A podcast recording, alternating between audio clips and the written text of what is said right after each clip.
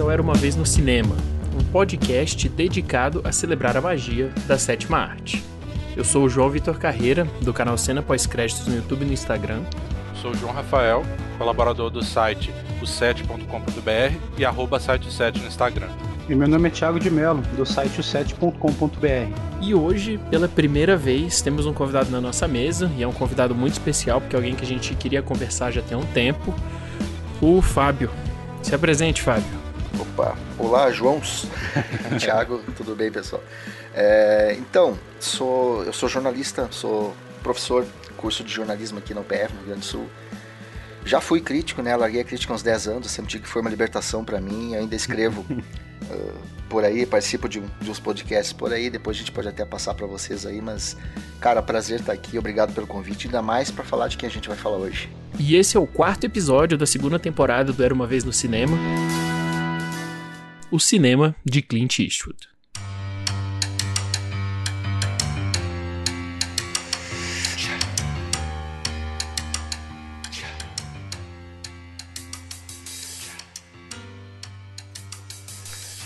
Nascido em 31 de maio de 1930, Clinton Eastwood Jr., mais conhecido como Clint Eastwood, surgiu como ator no seriado de faroeste Rawhide, se consagrando depois como Estranho Sem Nome da icônica trilogia dos dólares de Sérgio Leone. Para além da histórica colaboração com Leone e dos faroestes, Clint teve um enorme sucesso como ator, estrelando obras como O Desafio das Águias, O Estranho que Nós Amamos e Perseguidor Implacável, também conhecido como Dirty Harry, dentre vários outros. Em 1971, com o lançamento do suspense Perversa Paixão, Clint estreia na direção. Dentro do faroeste, o gênero que o consagrou, ele ainda dirigiria O Estranho Sem Nome de 73, Josie Wales, O Fora da Lei de 76, O Cavaleiro Solitário de 85, antes de realizar Os Imperdoáveis em 92, que é considerado por muitos o seu melhor filme. No entanto, Resumir a carreira do Clint a um diretor de filmes de faroeste é a mesma coisa que chamar o Scorsese de diretor de filmes de máfia.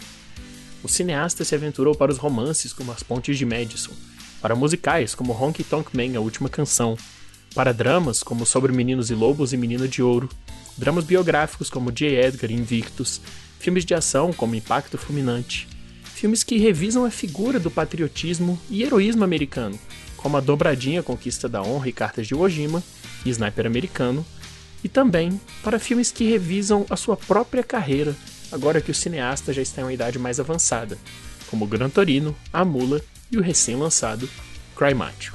Em geral, Clint atingiu sucesso comercial, crítico e no circuito de premiações, tendo hoje uma das, se não a filmografia mais impressionante entre os cineastas em atividade. Clint Eastwood é um cineasta versátil como poucos, e aparentemente mais disposto a se aventurar e produzir filmes do que a grande maioria, ainda que já esteja com 91 anos de idade. A carreira do Clint como ator mereceria um podcast só para ela, e a trilogia dos dólares também mereceria um só para ela. Então hoje a gente vai ter um foco maior nos seus trabalhos como um diretor, e podem haver alguns spoilers dos seus filmes mais conhecidos. E para começar a conversa, ainda que não seja muito produtivo ficar fazendo lista, ficar comparando filme, mas para dar início, já que é uma filmografia tão grande, caso vocês tenham, qual que é o seu Clint Eastwood favorito? E eu vou começar chamando o nosso convidado para pro, pro centro das atenções logo de cara. Caramba, um favorito. É aquela coisa, né? Escolher filho, o filho predileto. É, eu tenho os meus favoritos que, obviamente, eu acho que vai ser o favorito de, de, de muita gente aí. Então, eu vou dar uma chance para a filmografia do Clint. Eu vou deixar você citar os filmes que talvez citaria aí. Eu quero lembrar de dois filmes, então, que eu gosto pra caramba e, e normalmente acaba não ficando muito ali nos, nos primeiros filmes, né, nessas listas. É, são dois filmes que ele fez antes lá da, da explosão dele dos anos 90. É, eu gosto muito do Breezy, Interlúdio de Amor, que é um filme bem esquecido dele, o pessoal não lembra muito o que ele faz. O pessoal lembra muito do As Pontes de Madison, né? Ah, o Clint romântico, só que o Clint romântico já surge em, lá em 73, né? E esse filme eu boto do lado do, do Honk Tonk Man, que é um filme do começo dos anos 80, que também é um filme que o grande público acaba não lembrando, e eu, coloco os dois juntos, assim, no que seria meu top 10 Né? Não é os meus favoritos, mas está entre eles. Não consigo fazer muita diferenciação desses 8, 10 filmes que eu coloco ali da, da filmografia deles. Eu sei que vocês vão falar de alguns filmes que eu citaria aí. Então quero dar uma chance para esses dois aí para aparecer desde cara. É, eu, eu quando eu tava. A gente tava meio que se preparando pro podcast, eu falei, eu acho que eu vou ter a tendência de separar meus filmes favoritos por fase, porque eu também tenho muita dificuldade em fazer esse tipo de lista, em ranquear obras que eu gosto, porque costuma ser muito diferente, mesmo com, com o mesmo diretor, ainda mais ele, né, que tem uma, uma carreira extremamente diversa. Então eu tenho muita dificuldade. Então eu, eu até imaginei, eu, eu, provavelmente eu vou escolher um, um favorito dos anos 70, dos anos 80, dos 90, por aí vai. Mas realmente, assim, se for falar o filme que tocou, o filme que realmente mexeu comigo, que, que, que eu já sei que outra pessoa vai responder a mesma coisa, mas é As Pontes de Madison. Porque é, realmente é um negócio absurdo, assim. Porque cinema acaba sendo isso, né? a gente, a gente racionaliza muito sobre as coisas, ainda mais sobre a carreira dele, a gente, a gente vê a diversidade de temas, de a gente se apaixona pelo modo dele contar a história, mas no fim das contas aquilo que te agarra mesmo, assim, que te destrói, que, que te desidrata, né, como o Thiago falou no, do grupo mais cedo, é o que fica comigo. E, e eu, eu vou ser bem sincero, eu achava meio exagerado quando as pessoas falavam que, que Ponte de Mesa era um dos melhores romances da história do cinema. E eu tenho imensa dificuldade em ficar falando esse tipo de coisa, de, de que algo é melhor de todos os tempos, ou que, ou que algo é genial, ou que algo é isso ou aquilo, sabe? Essas coisas de botar num pedestal. Eu sempre tive muita dificuldade de fazer isso. Mas, cara, eu não consigo não dizer isso, assim. Que eu acho que esse é um dos melhores romances que eu já vi no cinema. E, e assim, eu acho que ele deveria estar no top 10 de todo mundo, porque é muito absurdo. É um filme que realmente me, me, me desidratou e, e, e, eu tenho vontade de rever, assim, sei lá, uma vez por semana. Talvez uma vez por semana, porque ia ficar muito triste, ia ficar muito destruído. Ave Maria, bicho. Mas, mas é isso. Eu sei que tem mais um aí que vai escolher esse, então eu vou, eu vou deixar aí o próximo. É, o meu favorito do Clint é... não deve ser novidade também, porque é o de muita gente né? É Os Imperdoáveis. É, o, o filme por si só, eu acho que quem assiste consegue entender por que, que é o favorito de tanta gente, né? É, assim, se você analisar só o filme enquanto filme, ele já é magnífico. Se você coloca o filme dentro da filmografia do Clint, também já mostra o tanto que ele evoluiu. E bota dentro do gênero do faroeste, aí fica mais brilhante ainda, né? Então é um filme que ele vai sendo incrível de qualquer lugar que você olhe. Só que para mim tem uma coisa a mais, porque quando ele lançou, eu lembro de assistir esse filme. Eu lembro da minha mãe pegar o VHS e eu assisti no outro dia escondido, né? Porque eu não podia ver. Eu tinha mais ou menos uns 8 anos de idade, eu acho. Que o filme é de 92. Então eu devia ter uns 9 quando ele chegou aqui no Brasil, alguma coisa assim. E eu lembro de ficar absolutamente impressionado. E aí já vou, já vou entrar na parte dos spoilers com a, com a cena do um amigo do Clint, né, do, do Morgan Freeman no caixão. Então essa cena, quando eu revi o filme agora para me preparar para o podcast, ela voltou com uma, sabe quando traz toda aquela nostalgia de quando você vê o filme pela primeira vez, o impacto que você sentiu.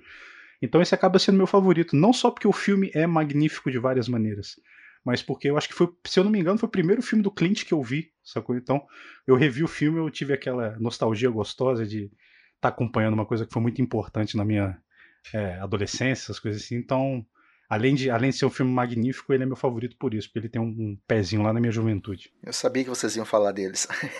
não, não tem como.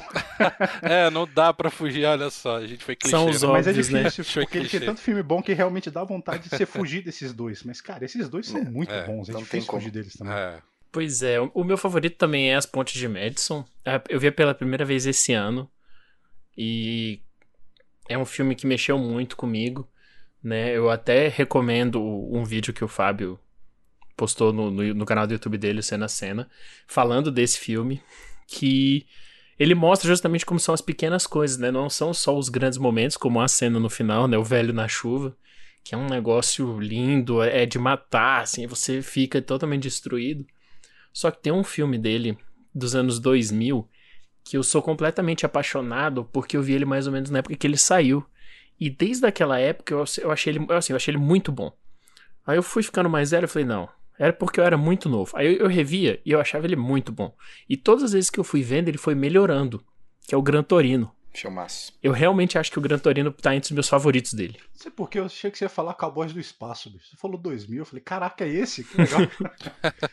não, é o Gran Torino. É porque eu, eu acho muito bonito como ele, assim, porque o Clint, ele meio que é um cara que faz tudo de forma muito simples, né?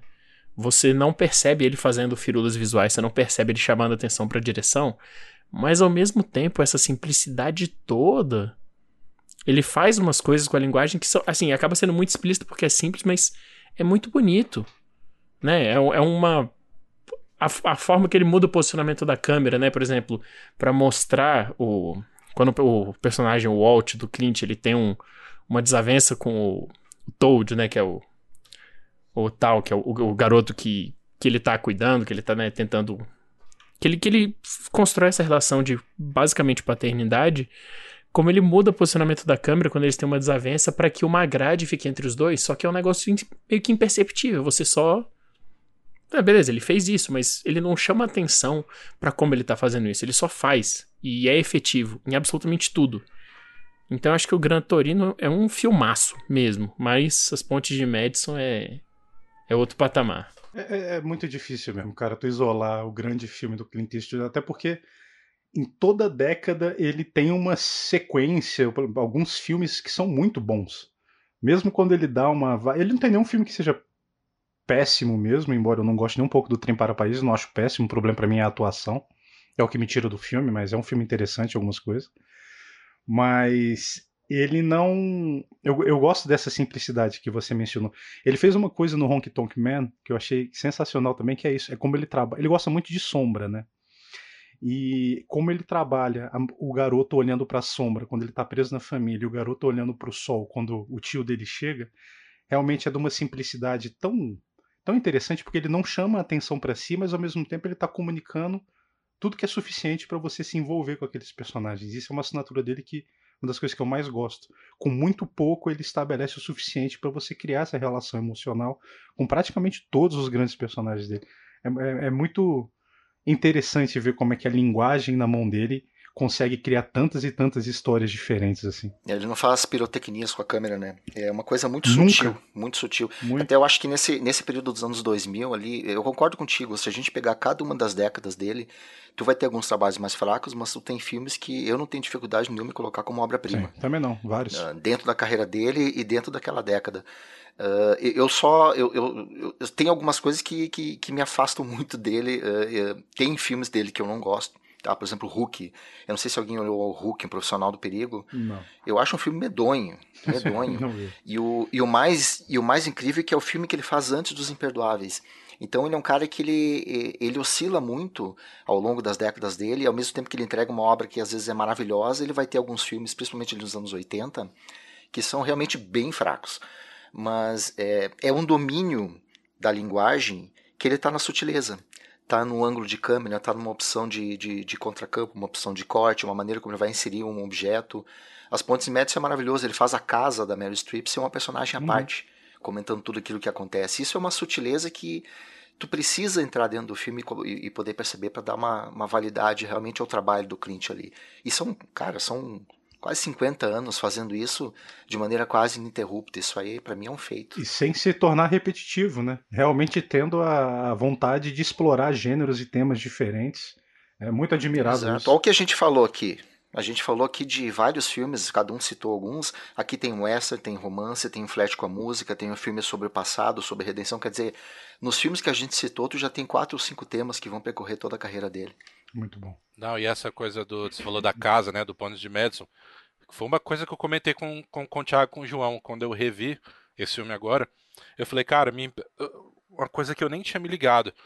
Que é. Quando eu lembrava da, da primeira vez que eu vi Pônis de Madison, eu na minha cabeça, ela tinha passado umas duas semanas com ele naquela casa.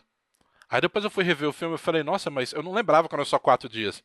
Porque ele faz uma, uma espécie de dilatação do tempo ali quando, quando ela tá com ele, que eu acho muito incrível, assim. Porque parece que você. Ele, ele te convida a entrar naquele, naquele melodrama, naquela história romântica épica a partir do momento que ela vai ler a carta que a mãe deixou no testamento.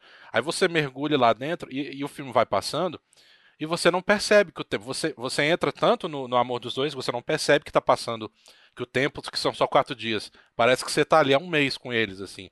E até o espaço isola, isola eles, né? e, e, até no espaço, eu, eu comentei isso também e durante alguns momentos, quando o filme retorna pro, pro, pro presente, né, pros filhos, é, eu demorava um pouco para cair a ficha. Nossa, eles estão na mesma casa. Não parece que eles estão na mesma casa às vezes. Porque é parece é que, os, que, o, que, o, que o, que o é Robert e a, e a Francesca parece que eles moldam a casa ao jeito deles. A casa fica diferente, o ambiente fica diferente, né? O ambiente é, é, vira os dois, né? Vira o personagem assim. E quando volta para os filhos, às vezes demorava um pouco para cair a ficha. Nossa, mas eles estão no mesmo lugar. Inclusive tem um corte que eles são que, é, que é o corte da cozinha, é o mesmo lugar. Mas uhum. você demora um pouco para perceber que é o mesmo lugar. Eu acho isso muito incrível assim. É, tem uma coisa muito bacana ali, que eu, que, eu, que eu, eu demorei umas três ou quatro vezes, eu já vi o filme umas cinco ou seis para perceber que ele dá flores para ela, né? Aquela vez que eles não estão não, não junto ainda. E, e, depois que ela recebe aquelas flores, vai ter uma cena na cozinha, a gente olha pro papel de parede, o papel uhum. de parede tem flores azuis iguais às que ele deu para ela. Quer dizer, é, é, é, um pequeno detalhezinho, assim, que, que aos poucos vai construindo o filme, né? Tem um, um momento lá no final, quando acaba tudo, né? Ela chega na casa lá, ela se esconde num canto e começa a chorar. E o Clint filma ela num cantinho ali escondido e a gente vê ao redor dela toda aquela casa onde ela tá com a família, aquele ambiente que pertence à família, e é como se aquilo ali já também estivesse envolvendo ela de novo e ela estivesse chorando, desabafando ali, mas ela voltou a ficar cercada pelas coisas da família, do marido, do, do, do, dos filhos. É, é, é um personagem à parte. E essa atenção que ele dá para esses elementos ali, ele vai fazer isso aí também no Menino de Ouro, no, no, no ginásio lá onde onde a personagem da Hilary Swank treina. Então ele sempre dá uma atenção muito grande a aspectos da, da, da mise-en-scène, da cinematografia. Mas eu gosto que ele não exagera, ele não puxa isso aí. É, tu tem que estar atento. Se tu pega esses detalhes, tu vai valorizar ainda mais o trabalho dele. Tudo na sutileza, né? É tudo muito. Tanto que nas, nas pontes de Madison, uma das coisas que eu acho mais incrível é que dos 20, 30 minutos finais, vou até comentei com o pessoal, é, todo o ato de cada um dos personagens, pode ser dos filhos mesmo, tudo é um vira um, uma apoteose emocional, sabe? O, a maneira como eles se olham depois que terminam a carta. A mulher é, fazendo a ligação usando o vestido da mãe já foi uma coisa linda. O cara puxando a mulher pro quarto para perguntar para ela se ele faz ela feliz. O cara ele consegue construir um filme que a conclusão se dilata por mais ou menos quase 30 minutos e em nenhum momento ela perde a força emocional, saca? Tudo que os personagens fazem para concluir a jornada, concluir o arco, ele consegue carregar de uma coisa que, cara, acabou com. Eu, eu terminei o filme eu passei uns 10 minutos ainda aqui no meu escritório antes de eu descer meu filho não ficar preocupado com minha cara, sabe? De tanto que eu chorei, eu tava descabelado. sabe?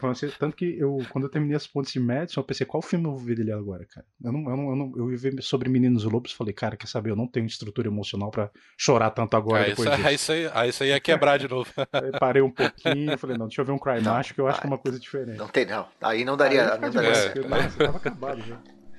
Ah, não. Aí teu filho ia ficar muito preocupado com o pai, viu? Porque. Pô, aí eu nem gravo, gente. Engata, engata as pontes, assiste o Sobinos e Lobos e depois vê o Menino de Ouro. Cara, você tava falando esse negócio de lembrança de. Olha que absurdo que a gente faz quando a gente, que a gente pensa quando a gente é criança, né? Porque eu, eu, o Pontes de Madison saiu em 95 e eu tava com, tava com 9 anos. E lá em casa, os meus pais assistiam muito filme. Foi, foi inclusive onde eu peguei, comecei a pegar paixão por ver filme, assim. E, e eu lembro muito bem de que, da minha mãe assistindo esse filme. E eu lembro de passar e pensar exatamente assim: nossa, minha mãe assistindo esse filme de casal de velho de novo. e eu que imaginar, com 35 anos de idade, eu tô aqui chorando por esse casal de velhos. que Bom, Enfim, foi só uma curiosidade que eu lembrei aqui. Mas essa Não, coisa é do, do, do, diretor ser sutil, é, é, isso aqui é a beleza também, uma das belezas do cinema, porque. É, eu não sei vocês, mas quando eu comecei a, a levar um pouquinho mais na série, a ler sobre cinema, a estudar sobre cinema, a gente tem uma tendência a, a, a, se apaixonar ou a se ligar no começo a, a, aquele tipo de direção que a gente considera que é, que é a, a uma direção chamativa, porque a gente pensa que direção é, é mover muito a câmera, é fazer firula, essas coisas, né? E, é, e depois você é vai percebendo. e depois você vai percebendo que, que, na verdade, cara, o diretor que consegue fazer o que o cliente faz é, exige um tipo de habilidade que é, que é até maior, porque você conseguir pegar algo que parece que você está só apontando a câmera e filmando, mas, mas você tem dezenas de camadas ainda, aquilo é muito mais difícil. E é muito. Esse tipo de sutileza realmente é, é encantador, assim. Com o tempo você vai percebendo que, que às vezes exige até mais do cara. Porque o cara não tem, na, o cara não tem nas mãos dele talvez um, uma cartilha de firula que ele vai poder olhar e falar: Isso aqui eu vou usar para isso, isso aqui eu posso usar para isso, isso aqui eu posso usar para isso. Eu acho que exige mais né, dele, dele como diretor e eu acho isso, enfim, encantador. Assim. Pois é, o... até aproveitando né, que o Thiago falou do... sobre Meninos e Lobos, né, o clímax do Sobre Meninos e Lobos, né, oh, perdão, o clímax do Sobre Meninos e Lobos é justamente, né, para mim, é, apesar do final ser aquela coisa destruidora, né, frustrante, horrorosa, para mim o momento que o filme tá assim no, no ápice dele mesmo é aquela sequência da montagem paralela, né, dentre o, o que tá acontecendo do Champagne com o meu Deus. Com o, o menino, Robbins. Tim Robbins, isso. Isso, o Tim Robbins. E o do menino, né, com o irmão que é surdo-mudo. Né? E tipo assim, a atenção naquele momento, aquela coisa, tipo assim, ele só tá cortando de um pro outro, né? Mas ao mesmo tempo. É, é, é, porque, é porque é muito simples, mas ao mesmo tempo ele, ele construiu uma tensão naquilo ali é um absurdo, né? Tipo assim, porque você quer ver o que, que vai acontecer em um dos arcos, só que ele não, ele não conclui. Ele corta pro outro. Que também não é nada relaxante, não é nada feliz. Também é, é outra desgraça. Então ele vai só com, com um corte, claro que né, aí entra a movimentação de câmera e tudo que ele tá fazendo em cada uma dessas cenas diferentes. Mas como ele só com o corte, só de fazer uma montagem paralela, deixa a situação que é tensa mil vezes pior, mostra também que ele sabe o que ele tá fazendo, né? Porque não precisava, né? Ele podia ter feito uma de cada vez e, e mesmo assim já seria tenso o suficiente, mas o, o, juntar mostra realmente que o cara pega nas coisas mais simples o, o genial. E não é algo salvo na montagem, né? Tu percebe que isso é a decupagem, foi planejado antes para ser organizado e ser feito daquela maneira ali. Não é algo que o, o, o montador recebe, não, eu vou montar isso aqui dessa maneira para para funcionar melhor. Que tem vezes que tu percebe que é, é salvo a cena na, na, sala de edição. E tem vezes que tu nota que aquilo ali foi feito justamente para ser uh, ter como resultado final aquilo ali. Eu gosto muito ali no, no Sob Meninos e Lobos e é uma coisa bem perceptível aquela cena em que os dois estão conversando na rua, no final, né? O Champagne e o Kevin Bacon. Ah, maravilhoso. E né? ele se levanta, ele pergunta a última vez que viu o Tim Robbins, aí aquela expressão do Champagne. Ele levanta e ele começa a apontar, foi naquela rua ali, naquele carro indo embora. E o, o, o Clint está filmando eles de trás, né, pelas costas, né? Quando ele fala e, e, o, e o Kevin Bacon entende que, que o Champagne matou o amigo, a câmera dá uma volta em torno dele, a gente deixa de encarar ele de costas e a gente passa a ver os dois de frente, que é o momento em que o, o Kevin Bacon faz aquela expressão, meu Deus. E esse simples movimento de câmera, de, de, de sair das costas deles e ir para frente, encarar de frente, que é o momento de revelação, de novo, é uma coisa tão sutil, mas é uma coisa tão brilhante. Porque depois ele corta daquilo, a gente vai ver no final aquele nome do Tim Robbins incompleto na, no cimento, né? Um, um, menino que não, não terminou a infância dele, né? Que a infância dele foi interrompida, assim como o nome dele foi interrompido no, no cimento. É, é, difícil a gente começar a lembrar dos filmes não começar a, a trazer uma cena após a outra de do quão brilhante é o trabalho dele. É, a sensação de Sob Lobos que fica forte comigo é que ele consegue é, passar um tom de luto que é muito muito foda, assim. Você tem a sensação de que você tá na pele do personagem do, do, do, do Champagne mesmo, assim. Ele faz você sentir aquele, aquele incômodo absurdo que o cara tá sentindo durante o filme inteiro. Eu gosto muito dessa, dessa questão de sutileza quando ele. que eu, eu revi o filme, eu já tinha visto o filme, então como eu sabia, né, que ele, que ele ia perder a filha ali, tem aquele momento que ele. que ele fala que minha filha costumava, costumava me olhar de vez em quando como se fosse a última vez. Ele faz isso, né? Ele vai se despedir da filha ali na loja. E ela para e ele faz isso de modo muito sutil. A câmera para alguns segundos assim, ele olhando, ela olhando, e ela vai embora. E a primeira vez que eu vi, eu nem me liguei disso, assim. Depois quando eu fui rever, esse tipo de coisa que é muito bonito, assim. E ali é assustadora, ali é a Laura Linney, né? Ninguém fala muito da interpretação dela, mas aquela mulher é assustadora. Ah, é. Cada vez que eu vejo aquele filme, a expressão de, de, de, de, completa ausência de sentimento dela no final ali é assustadora. Hum, é, e ela meio que chancelando aquela coisa do, do, do cara que, que. Enfim, olha, você fez. Você é o cara que a vida toda quis. Teve esse senso de justiça maior do que o das instituições. Que, aliás, é, é um tema muito comum né, na carreira do, do Clint. Total. Mas é, é, é, muito assustador porque ela meio que chancela o que ela sabe que deu errado, ela sabe que deu merda, mas ela tá ali para ele tem, tem uma sensação muito agorenta mesmo, assim, dela dela abraçando ele terminando o filme daquele jeito ali, né? É, é meio assustador mesmo. Não, e, e, a cena final, né, que tá tendo o desfile, né? O, o, Kevin Bacon com a esposa deu tudo certo, o Champagne com a esposa que é uma psicopata e que aprova tudo aquilo. E é. Cara, para mim é, é destruidor ver a coitada da.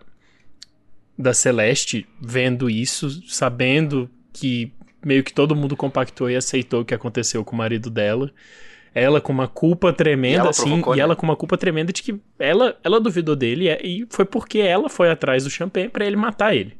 É. Né? Na, na, verdade, pra não para matar, né? Mas pra ela se salvar, para ela por todo o medo, por tudo que tava passando na cabeça dela. Então, e é muito, né? É, na verdade mostra muito, né? Tipo assim, eu, é, acho que foi até você, Fábio, que comentou, né? É a destruição mesmo do sonho americano né? Tipo assim, tá tendo desfile, nossa, tá tudo lindo, mas na verdade, não, as pessoas são meio ruins. E a descrença nas instituições, né? Que nem uh, foi comentado agora, porque quase todos os filmes dele, o grande inimigo às vezes não é uma pessoa. É um sistema, é a sociedade, é uma instituição, é a polícia, é, é a questão da igreja, é a imprensa, é, a lei. Então, isso é uma coisa muito comum dele, dele questionar as instituições. O que é uma coisa muito pouco comum para quem critica o Clint por ser republicano, por exemplo. Né? Então, ele está sempre indo em temas que vão na contramão daquilo que as pessoas pensariam pela posição política dele. Tem uma dubiedade muito grande no Clint pessoa política e no Clint diretor, porque ele defende coisas que eh, nenhum republicano aceitaria defender, eutanásia, imigrantes, sabe? A carreira dele ele é muito, muito complexa e muito rica nesse sentido. É muito, isso na verdade é muito interessante, cara, porque é isso, né? Você vê um cara nascido em 1930, né, que ele nasceu, 91 anos de idade, é, criado justamente fazendo a imagem do na, na, no filme do Sérgio Leone, né? A imagem daquele cowboy, aquela coisa completamente voltada para o mito de criação americana, que é, que é muito forte nos Estados Unidos. E esse cara que tem tudo para ser aquela figura meio Charlton Heston, assim, né? Aquela coisa super antiquada, super. Cara, tipo, eu ficava uhum. impressionado com a temática que ele levanta em alguns filmes dele, e praticamente todos os filmes dele, ele faz questão de colocar uma problemática social ali no meio, mesmo que não seja o foco central do filme, ele sempre mostra o quanto que o mundo é complicado, ou mais complicado do que aparenta ser no primeiro momento. E eu acho isso uma, uma das assinaturas dele tão interessante, porque, por exemplo, ele tem um filme que eu não gostei muito, que é aquele Meia-Noite no Jardim do Bem e do Mal, que eu, o, o, começo do filme, quando ele tá na fantasia, eu tava gostando bastante do filme, Aí o filme meio que abandona a fantasia e entra num, num, julgamento, entra num filme de tribunal, que também é interessante, mas eu acho que desconexo com a primeira parte. E quando ele entra, principalmente no tribunal, tem a participação de uma drag queen já falecida, né? Que é a Lady, Lady Chablis, é The Doll, a boneca, né? E é uma personagem realmente da, era uma personagem realmente da vida noturna de Las Vegas que o cliente chamou. E ele bateu no pé, aparentemente, para ter a personagem no filme, porque não deveria ser uma pessoa, deveria ser uma é, já que é um drag queen, né? Então vamos trazer uma drag queen de verdade. Cara, isso vindo num republicano, sacou? Isso é uma coisa tão incomum em Hollywood também, ainda mais Hollywood, que é tão conhecida por whitewashing, qualquer coisa, qualquer oportunidade que eles têm, ele bota uma outra pessoa que não um representante legítimo, digamos assim, num grupo, né? E você vê, não só isso, isso é Meia-Noite no Meio do Mal, que é no meio dos anos 90. O cara lida com várias questões, tipo, pega o, até o primeiro filme dele, o Perversa Paixão, sacou? Ele já consegue colocar uns comentários sociais sobre o relacionamento, claro que do ponto de vista dele, né? Então tem uma carga antiga que é difícil assim a gente entrar defender. Mas mesmo assim ele consegue já fazer algumas reflexões num filme que aparentemente era para ser só um suspense, que se tornam bastante relevantes, sabe? Esse é o tipo de. Cara, eu, eu acho fascinante como esse cara parece entender o mundo, o ser humano, a partir do lugar de fala dele, do ponto de vista dele, da perspectiva dele, claro. Ele tem problemas também. Né? As personagens femininas eu acho que são muito. Mas mesmo assim, o cara consegue, sei lá, fazer um comentário racial no meio do filme, ou homofóbico, por exemplo, sobre, sobre homofobia, no caso, né? Meia-Noite de Jardim do Bem e do Mal. O julgamento, que era para ser um julgamento no assassinato, de repente ganha um viés sobre como a sociedade encara o homossexual, sacou? É muito curioso ver o cara tentando, é, no mínimo, comentar esse tipo de coisa. Né? Ao mesmo tempo que fica um pouquinho solto, né? Ao mesmo, eu, eu, eu gosto da ousadia dele em propor discussões. Pois é, eu uma coisa que, assim, acusam o cliente de ser racista, né? Por exemplo, no Gran Torino. É, acusam o, o, sniper americano de ser ultra pró-guerra, viva, morte aos muçulmanos. Mas uma coisa que eu acho que as pessoas não compreendem é que o fato de você ter um personagem que pensa dessa forma não necessariamente coloca ele numa posição de que ele está correto. Né? E pelo Clint ser republicano, eu acho que as pessoas vão com o pé atrás. Existe um preconceito na hora de interpretar os filmes dele que as pessoas não conseguem se desvencilhar.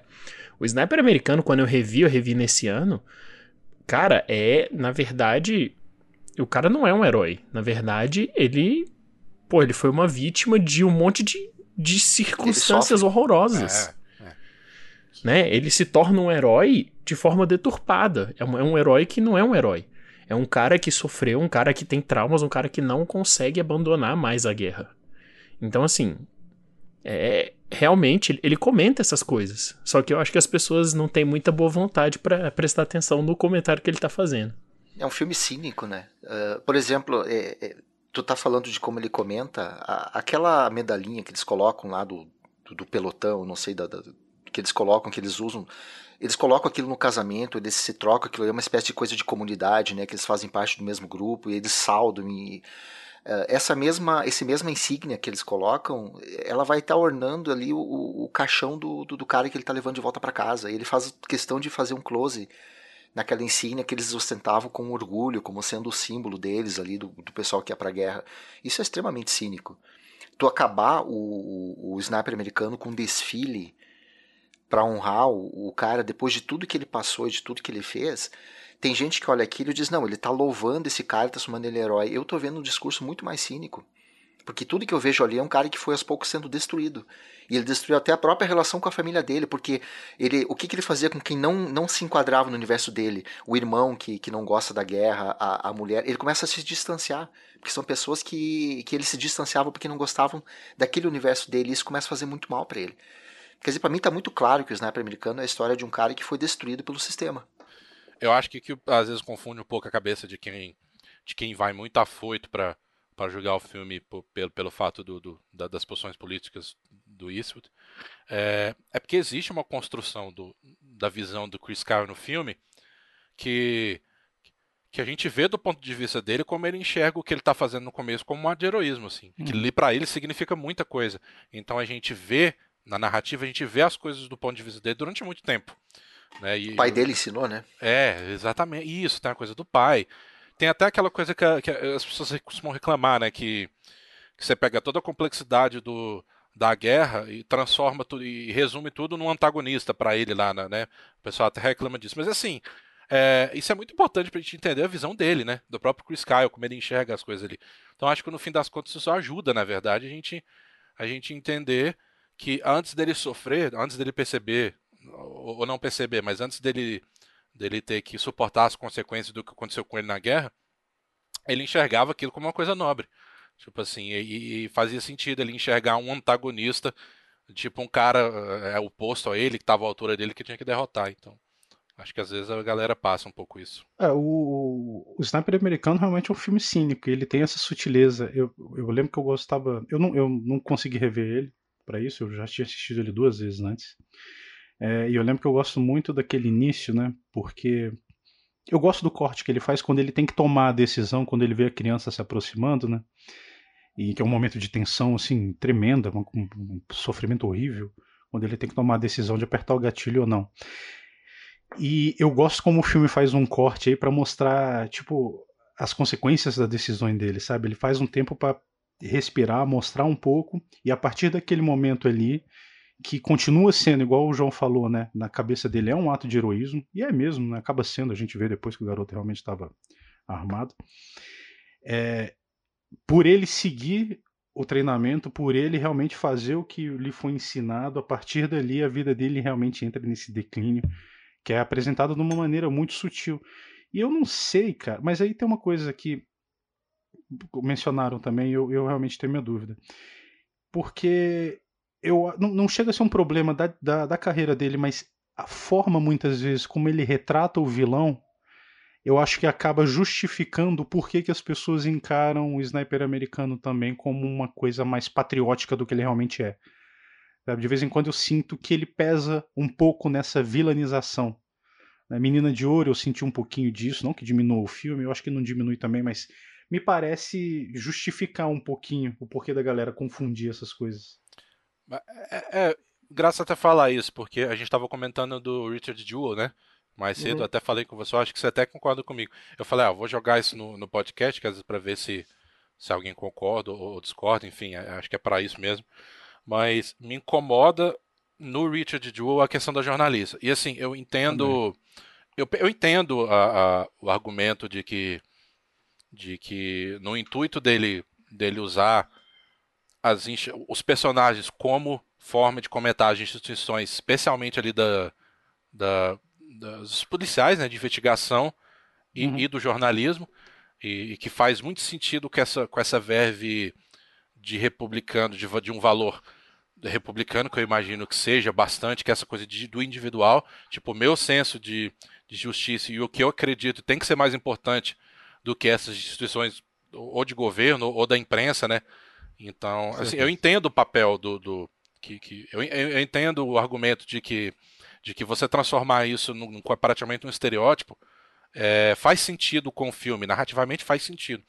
Mas você não acha, vocês não acham, vocês que talvez foi um pouquinho de tiro no pé ele fazer aquilo com a jornalista por ser mulher e da, daquela forma como deu uma certa polêmica no filme, né, dela basicamente ela troca informação por sexo e no final ainda tem aquela coisa dela dela aparecer chorando, né, como se ela uhum. tivesse se se arrependido ali com o discurso da mãe dele e tal. Eu, eu acho que assim, eu entendo o, motivo, mas eu, eu, eu sinto que, que ele pesou um pouco a mão naquilo ali. É uma coisa que me incomoda no filme. E eu gosto muito do filme. Eu acho o Richard um dos melhores dessa safra mais nova dele. Mas eu não sei, vocês concordam que, que é um problemática essa coisa do jornalista ou não? Eu acho que sim, não só nele, né? Uh, ele usa a mulher ali, ele fala da imprensa como um todo, né? Tem uma parte que o âncora começa a pressionar o advogado ali, mas a mulher é o, o, a válvula de escape. Deu muita confusão isso aí, inclusive, porque a jornalista essa, ela morreu uh, dois anos antes do filme ser lançado. Não, dois anos antes de, de, de resolver o caso, né? Uh, só que não é só a mulher ali, né? Também ele fala muito do, do ele força a questão do FBI. É, você vê um, um, agente do FBI que ele tá louco para de alguma maneira culpar ele de uma maneira que é até exagerada e não acontece só ali. No Sully, por exemplo, é, chama atenção a maneira como ele transforma aquela comissão de investigação em personagens totalmente vilanescos, né? A gente que de todas as maneiras querem culpar o personagem do Sully. Eu também entendo que seja uma questão de você ter um antagonismo para fazer o público cada vez mais se identificar com o personagem. Não é preciso. Até porque em outros filmes ele consegue fazer isso de uma maneira bem mais sutil. Então acho que não só no Richard Gill, mas no, no Sully também. Tem essa questão de forçar o antagonismo ali, não só numa instituição, mas em um personagem. Aí nesse ponto eu concordo contigo, sim. Não, e, no, e, no, e Sully também é um filme que eu adoro, eu gosto muito. Ainda, inclusive ele cresceu para mim na, na revisão. Mas acontece algo similar. Eles têm um comportamento vilanesco, mas a partir do momento que você tem o discurso do, do, do, do Sully e, e você tem a conclusão do caso, de repente, a personagem, especialmente a personagem da, da, da Anna Gunn, né? Ela de repente ela se transforma e fala assim, não, eu te reconheço agora como, como um herói. É muito assim, né? Muito. Vira quase um estalo, né? O jeito que, faz, que ele faz ali. O Sully eu até acho interessante, né? Porque é, realmente é o que vocês falaram, né? O cinema do Clint, ele é muito ele bota muito as instituições como antagonistas, né? E no Sully, eu acho legal que ele pega as pessoas que fazem parte das instituições, como os policiais, os brigadistas, e coloca eles como verdadeiros heróis, né? A galera, a, o, povo americano como herói, né, de fato, e não a instituição polícia, a instituição que tá tentando sacanear com ele, sacanear, é, é justamente o povo, né? Esse sentimento, essa coisa bem patriótica mesmo. Eu acho que no Sully ele trabalha isso muito bem. Inclusive, né, a, a cena do resgate do, do povo do avião, é, eu acho lindíssima quando todo mundo de fato converge. E aí ele afasta a câmera e você vê realmente o tamanho da operação. E eu acho lindo, assim, muito lindo mesmo. E, o, a simplicidade de, de, como é a história, né? Porque o Sully, assim, meio que é um filme quase sem história, né? Ele é muito É, é, é só o julgamento, mas a forma como ele expande, como ele mostra a simplicidade das pessoas, né? Ele desenvolve as pequenas coisinhas para mostrar que são de fato pessoas que a gente tá vendo, que, que o filme lida. Eu acho que ele cresce muito nisso. É, e ele é um cara muito comum, ele transfere essa questão do heroísmo pro, pro, né, pro, pros, pra galera que faz o resgate ali. Ele, ele, ele transforma essa coisa do, do heroísmo no, no, em algo coletivo nesse sentido. E ao mesmo tempo ele evita de, de, de retratar o Sully como um herói mítico, né? Sim, ele, ele, ele tá, tá o tempo todo mostrando como ele é um cara normal. Inclusive um cara que tá cheio de, de medos. Inclusive ele chega a ter dúvidas, né? Tem um momento que ele, que ele conversa com a mulher dele que ele fala, e se eu realmente tiver feito besteira, né? Como o computador lá vai, talvez pode mostrar ou não. Então é, eu acho, eu acho interessante essa coisa. Mas olha só que interessante, o aproveitando que vocês estão falando de, do, dos heróis aí, uh, a carreira dele, a partir, a, partir do momento que ele começa a envelhecer, ele começa a se interessar mais por histórias reais, né? porque uh, a primeira metade da carreira dele são tudo personagens ficcionais, até lá o, o Bird, né? a gente estava falando dele antes aqui do, do, podcast, lá em 88.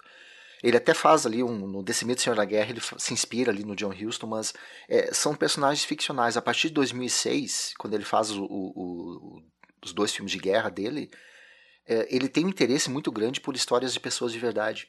É, ou as oficiais, o J. Edgar lá, o, o pessoal lá, o Jersey Boys, né, que é uh, a banda lá, ou a partir de um determinado momento de, de heróis anônimos, né? Pessoas comuns ali, o, o Sully, o 15, 1517 Trem para Paris, o Chadil.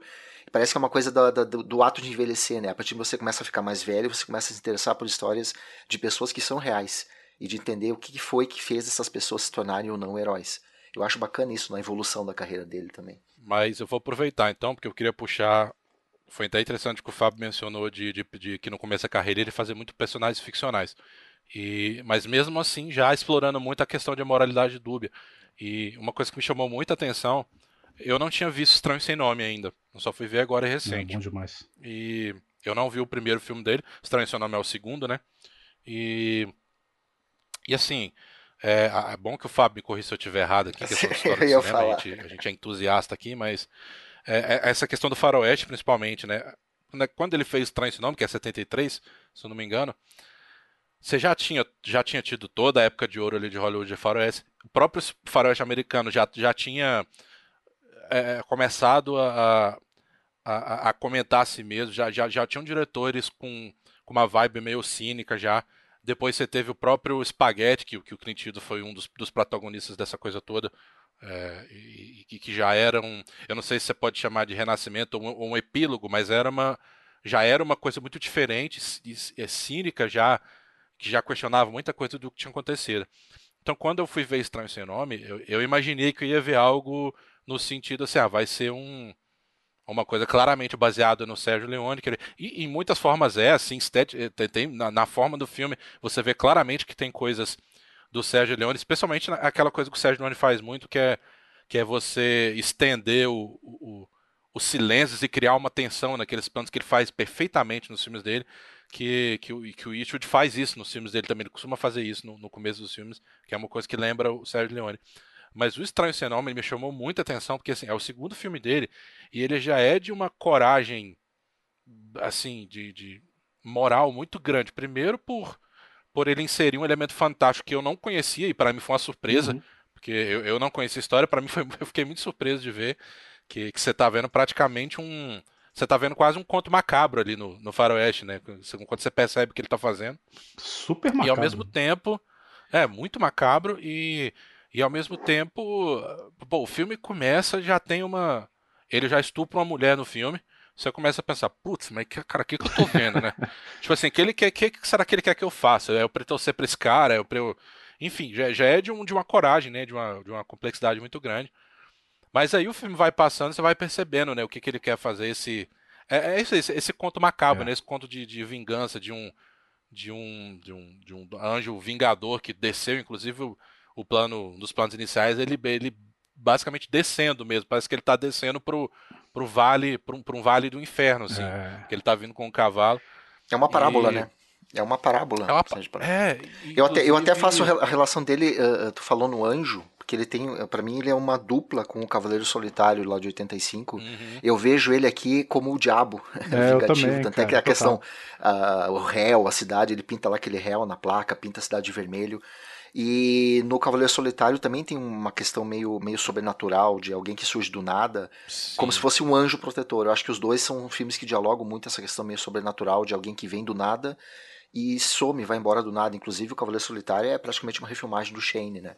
Mas os dois, uhum. os dois são parábolas, eu acho muito bacana. E é o segundo filme dele, né? E ele já fazendo esse tipo é. de estudo. E para te ver, tu comentou da maturidade, é, é o mesmo diretor de fotografia do Perversa Paixão. Só que tu compara os dois filmes, tem uma maturidade na, na, maneira como ele filma aqui, que para mim indica o quanto tem o dedo dele aqui em relação ao filme anterior. Porque aqui eu acho que ele tá pisando num terreno que ele conhece. Uhum. E aí vem muito daquilo que ele trouxe do, do Sérgio Leone, do próprio Don Siegel, porque ele tá pisando em algo que ele vai conseguir dominar. Se tu compara os trabalhos de câmera, de fotografia, toda a parte visual dos dois filmes, tu nota que no primeiro filme ele tá mais aprendendo com o Bruce Surtees, então é um cara que tá começando o primeiro filme dele, né? E aqui o segundo filme tu já nota que ele já está mais à vontade. Que aí já vão ter mais as escolhas do Clint no resultado final e vai resultar nisso que a gente viu ali. E tem sempre essa dubiedade, né? Tipo, porque no, no, no Cavaleiro Solitário, é, ele inclusive tem a. Ele tem o. A, eu sempre esqueço o nome, cara, daquela marquinha branca que tem nas roupas de, de pregadona de padre. Eu esqueci o nome agora daquilo. Colarinho? Não, não lembro. É, aquele colarinho, né? Que ele tem aquilo. Mas o Pale Rider, pelo que eu fui dizer aqui, é, é, um, é uma, uma menção ao Cavaleiro do Apocalipse, né? Então tem sempre essa, essa dubiedade. Mas eu vou aproveitar que a gente estava falando de Estranho Sem Nome e queria fazer uma pergunta para vocês, porque é um filme muito complexo moralmente. Inclusive, eu entendo quem assiste o filme fica incomodado. Assim, vocês acham que existe que a gente deve, entre aspas, dever aqui, porque, enfim, arte, cinema, a gente não deve é, escolher um olhar para ver, mas é, é, qual, qual o ponto de vista moral desse filme, assim? A, a, quem que a gente deve acompanhar? Se a gente tem que acompanhar, será que a gente torce para alguém? Ou será que a gente encara o filme como uma mera observação dessa história de vingança do, do cara? Qual, vocês acham que esse filme tem um uma bússola moral, assim, faz algum sentido pensar nesse filme dessa maneira? Não sei se ficou clara a pergunta, mas. Eu lembro, é, um dos filmes preferidos do Clint é um filme chamado Consciências Mortas. Não sei se algum de vocês já viu. Não. Que é um faroeste que fala sobre um, um cara que é falsamente condenado à morte, né? Até com o Henry Fonda, por enforcamento. E aí tem todo um, um, um conflito ali que é, é mostrando como o, a pessoas justas de boa índole tem um lado sombrio e de como o coletivo ali ele é tomado por uma, uma coisa quando ele tem que fazer a punição. O filme discute muito a questão ética. Eu vejo muito de Consciências Mortas aqui, que é um filme que ele adora, dentro do Estranho Sem Nome. Também essa coisa de discutir o quanto essas pessoas que no fundo as pessoas a gente pensa que são pessoas boas, o quanto elas escondem, o quanto elas realmente têm de boa índole, a bússola moral delas no sentido de o que, que elas têm a dever para o passado. Se eu tiver que escolher torcer para alguém, eu, eu, não, eu, não, eu não acho que eu torci para alguém no filme. É. Eu acho que eu observei aquilo ali tentando entender o que, que vai, até onde ia chegar a, a punição pelo que aquelas pessoas fizeram. Aqueles três personagens, por exemplo, que estão vindo, uh, eu tenho uma sensação de que os três vilões que estão vindo, eles têm um destino que tem que ser chegar naquela cidade para que tudo aquilo aconteça. Eles, são, eles saem da prisão, eles perdem os cavalos. De repente, misteriosamente, no meio do caminho, eles encontram três caras com três cavalos. É como se houvesse um destino direcionando eles, eles têm que ir para aquela cidade para que aquilo aconteça e a punição seja feita e o cavaleiro possa ir embora. Então, eu, a minha bússola moral aí é mais uma curiosidade de ver se, se essas pessoas vão realmente entender o que está acontecendo com elas e por que, que aquilo está acontecendo.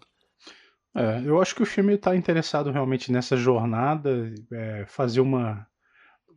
Eu, eu não diria, eu não acho que o filme ele chegou lá para reinventar o faroeste, né? Eu acho que o Clint ele teve uma ideia, ele quis explorar isso, só que é, adotando dos clichês e maneirismos que ele conseguia, que ele conhecia, principalmente na época, né? Esse filme é de 73, eu acho. 3.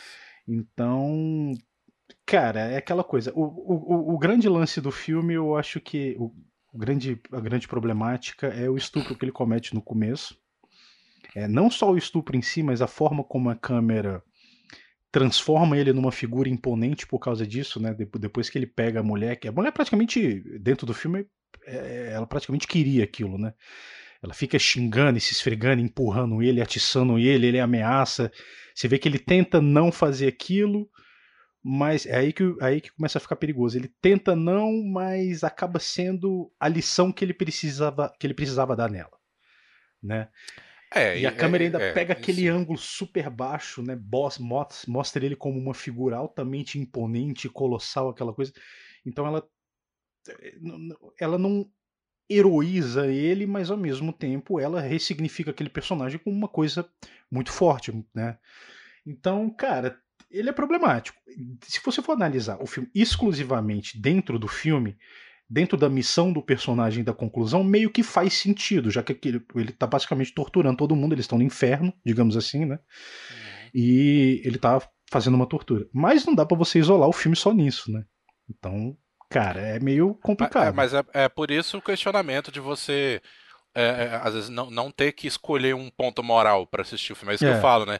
Que eu acho que a arte permite isso, que você veja alguma coisa e, assim, ok, dentro de certos limites, obviamente, do que você vai fazer ou não, mas acho isso que isso permite que você enxergue, você simplesmente seja um espectador de, um, de uma parábola, né? É, é isso. Tem um diálogo ali que, que acho que complementa isso que vocês estão falando, que o, o anão ali, que é o prefeito, né? Ele pergunta pra ele, ah, depois que tu tiver feito, o que, que a gente vai fazer? Aí ele olha pro cara e diz, ó, oh, vocês vão ter que aprender a viver com isso. É. É o que as pessoas sabem delas que deixa elas com medo, não sou eu que deixo elas com medo. Então aí tem esses, esses diálogos espalhados ali que vão fazer justamente esse comentário de vocês a respeito daquilo que está em jogo ali, nesse, nessa parábola aí. Eu, eu, eu, eu, eu considero mais ali um purgatório do que um inferno, né? Eles é verdade, sendo julgados é, tá mais para um purgatório. onde eles vão. Mas é, é, assim, é um filme fascinante. Ele sair de Perversa Paixão, que é um filme legal, e mandar um estranho sem nome, tudo bem que já é um terreno mais conhecido dele, mas mesmo assim é um salto muito fascinante, cara. Mas o Thiago, é, tem uma questão... Perversa ah, não, Paixão, eu, eu, sempre dou risada porque tu, tu lembra como é que termina? Vou falar spoiler, como é que ele resolve a a Ele ah, dá um soco na mulher. Ele dá um soco na mulher, ela cai, ele rola dá um soco na mulher, abaixo, é. cai, é. rola ela, e acabou. Acabou. não, o filme tem alguns probleminhas, mas no geral, assim, a construção do suspense, é, ele, é eu bom. até acho que ele, ele acaba dilatando demais o tempo. Tem uma hora que você quer, quer logo que aconteça, naquela né, surte logo para ver tudo acontecendo. Mas, cara, é um filme que tem uma atuação muito boa da. Qual é o nome dela, gente? Ah, eu esqueci, mas ah, ela tá, é tá ótima. É Jessica Walter. Jessica Walter, isso. É, é uma atuação muito boa dela, é muito intensa, vai ficando uma coisa muito insana. Mas eu lembro, por exemplo, que o filme ele tem um motif de uma da mulher dele, da amiga da mulher dele, do, do personagem do Clint Eastwood, que é uma, é uma música meio pop, uma bateria bem presente da época, sabe? Uma coisa que e aí o filme ele vai fazer uma coisa legal, né? Ele está tentando despistar o espectador. Então o personagem do Clint Eastwood observa uma mulher, na rua, né? Ele acha que é ex-mulher dele por causa da camisa, eu acho. E para não pra, meio que para criar um suspense, né? Ele não mostra exatamente a mulher, então a gente não sabe se ele tá, se é aquela mulher doida que ele tá indo atrás, alguma coisa assim. Ele joga um motif da, da esposa dele. E cara, é uma música que não tem absolutamente nada a ver com o clima de suspense do filme. Sabe, o filme tá construindo uma cena mais assim, aí entra uma batida super upbeat, super não sei o que. Ele me assistir o filme assim e falar, cara, tudo bem, eu não vou jogar porque eu não conheço tão bem o contexto musical da época para ver por que, que essa música tá aqui. Mas me deu uma quebra no filme assim tão grande que eu falei, caramba, que, que, que coisa estranha. O cara tá, tá conseguindo manipular tudo tão direitinho. Essa música, eu não sei se ele quis fazer uma brincadeira, não sei, assim, nada a ver, sacou? E aí, realmente, essa conclusão do, do soco, eu fiquei assim, tudo bem, essa mulher tem uma faca, né? Mas parece ser tão difícil derrotar ela assim também, porque ela tá completamente descontrolada. E o cara é o Clint Eastwood, sacou? Ele é suave, ele é maneiro, ele é tudo. Você não bota o Clint Eastwood como um cara que vai apanhar fácil daquele jeito, né? Mas mesmo assim é um bom suspense. Eu ia falar que, que a gente tava falando de toda essa questão geracional do faroeste, né? O próprio gênero em numa questão de 20 anos, se você pegar anos 40 até anos 60, tanto que ele mudou, cara. Tanto que, que, que, que ressignificou na história do Muito. cinema. E eu tava lembrando da história do, do, do John Wayne com Clint Eastwood, que eu, que eu também não conhecia, eu fui conhecer agora só. Que existia um projeto de um filme que o Clint Eastwood estava interessado que o John Wayne fizesse com ele. Que era um filme lá que envolveu um, um personagem mais velho, que seria o John Wayne, e o Clint Eastwood, né? E, e, e imediaticamente ia ser sensacional, porque se eu juntar um ícone absoluto, que era o John Wayne, e, e um, uma ascensão que já era muito conhecido, que era o Clint Eastwood. E, mas o o John Wayne simplesmente mandou uma carta pro Clint falando que que não ia participar porque ele detestava o que ele tinha feito em Estranho Sem Nome. Porque era, era claramente uma, um choque. Se decepcionou. De, que esse, o John Wayne ele, ele, é o representante do faroeste clássico, né? Embora não todos os filmes que ele tenha feito, Sim. ele fez alguns filmes de uma fase do John Ford que já tinha já tinha muito questionamento. O próprio o, o, o, o Homem que Matou Fascino, né? Já tinha muito isso. Mas o ele claramente não gostava, né? Ele não gostou. Ele falou: olha, isso que você faz com o Faroeste, é, é eu acho que você está destruindo é. o que significa para mim, né? Os valores, esses valores do Faroeste clássico, né? Da, do, do, do, Destino Manifesto. E o que você tá fazendo ainda, então ele mandou uma carta para ele, não gosta, aí o, o só falou, não vou nem responder. Aí nem respondeu e ficou por isso mesmo.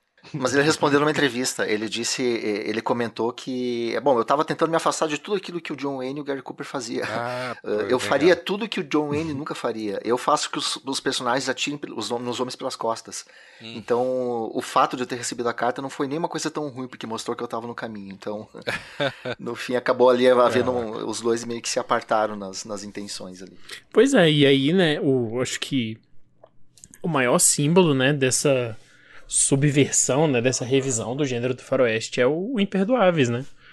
É, meio que fecha aquele ciclo inicial ali do, do faroeste dele, né, tipo, fecha lindamente, assim. E, e, o Thiago, sei que é o seu filme favorito, o que, que mais chama atenção nele? Ah, é, poxa, é, é, difícil, cara, é difícil ver o que, que mais chama atenção nesse filme. Um, assim, do, em coisas mais superficiais, ele tem um dos meus vilões favoritos, que é o vilão do Gene Hackman, que eu lembrei disso, de sentir pavor dele a primeira vez que eu vi. E revendo hoje também, me, ele me trouxe um incômodo assim. É, ah, enfim, cara, o Gene Hackman ele tem essa coisa, ele, ele, tem aquela cara de bom vovô, né? Até fazer aquelas ameaças brutais dele é completamente impactante. A forma como ele encara o mito de criação americana, a forma como ele olha para o faroeste, tanto do cinema, né? É, principalmente através do, do prisma do cinema, né? Fechando tudo que ele construiu. A forma como ele observa o faroeste, como ele observa que como como aquilo representa uh, símbolos importantes para os Estados Unidos e como ele tenta não é desconstruir esses símbolos, mas eu acho que ele tenta apresentar uma faceta um pouco mais verdadeira, apesar de toda a vertente cinematográfica, claro, de todo espetáculo, né? O que me encanta é isso, é ele observar esse, esse mito de criação dessa maneira, que não é pessimista, é, não é exatamente cínica também. Né? E apesar da, da violência e tudo mais, ela me passa. Todos eles são personagens absolutamente verdadeiros, humanizados, né? e representam coisas muito sérias. Problemas que ecoam até hoje, que se permitem até hoje, principalmente através do, do simbolismo das instituições, né? que ele realmente é, utiliza bastante ao longo da filmografia. O que me encanta muito é isso, cara, é como ele mostra um, um Estados Unidos um pouco mais cru, né, através justamente da imagem que enaltecia o país. Ele pega isso de toda a carreira dele e condensa nesse filme que é um, sei lá, cara, é uma declaração sobre um bando de coisa, sabe? Que eu gosto é a profundidade dele. É para mim é o Pra mim é o mais, é mais bem, acabado. acabado. É, sem dúvida nenhuma. É, não tem nada tem do filme ali, que né? Eu lembro que As... ele. Quando ele vai apresentar a cidade, primeiro ele começa mostrando aquela, aquela abertura brutal, né? Do, do, do cara lacerando a cara da, da, da, prostituta, e aí o dono do salão, e como a cidade lida, e como a justiça lida com aquilo, né? O descaso. Tipo, o cara ia chicotar os caras que fizeram isso, mas a partir do momento que o dono do, do salão lá, do prostíbulo, falou que elas são propriedade, ele mudou a forma de tratamento dos vilões, sacou? Não, você paga uns pôneis e tá tudo certo. Então, o cara, tipo, nada no filme tá fora do lugar. Aí depois que ele apresenta esses personagens horríveis, essa situação horrível, ele dá aquele aquela establishing shot, né, aquela tomada para mostrar o local e mostra a cidade a coisa mais linda do mundo, né, naquela no pé da montanha, num dia claro, verde, é azul do céu, lindo. Então, cara, eu tipo, esse detalhe dele mostrar é, por último, a beleza da cidade, a gente realmente conhecer ela antes de ver a beleza, sacou? Eu acho que faz uma diferença tão grande na construção do filme que mostra que qualquer todos os cortes, tudo da montagem, tudo no filme é cirúrgico, é perfeito, não tem nada fora do lugar nesse filme, cara, nada. Tem tudo ali que que, que, que vai ser caro na, na filmografia dele. Ele tem uma representação de minorias que você falou ali, né? Que é uh, você tem o, o, bandido, você tem o, o, negro, você tem a Índia que fica para trás, você tem o cara que é cegueta, você tem as prostitutas, é, que nem o José Way, o José Way também fazia isso, monta uma família meio de gente disfuncional, e esses são os personagens que ele, que ele, que ele vai conduzir ali. A questão do vilão, por exemplo, se a gente parar para pensar, uh, quem é o vilão? O vilão é o xerife, o que, que o xerife fez de errado? Ele não puniu os caras?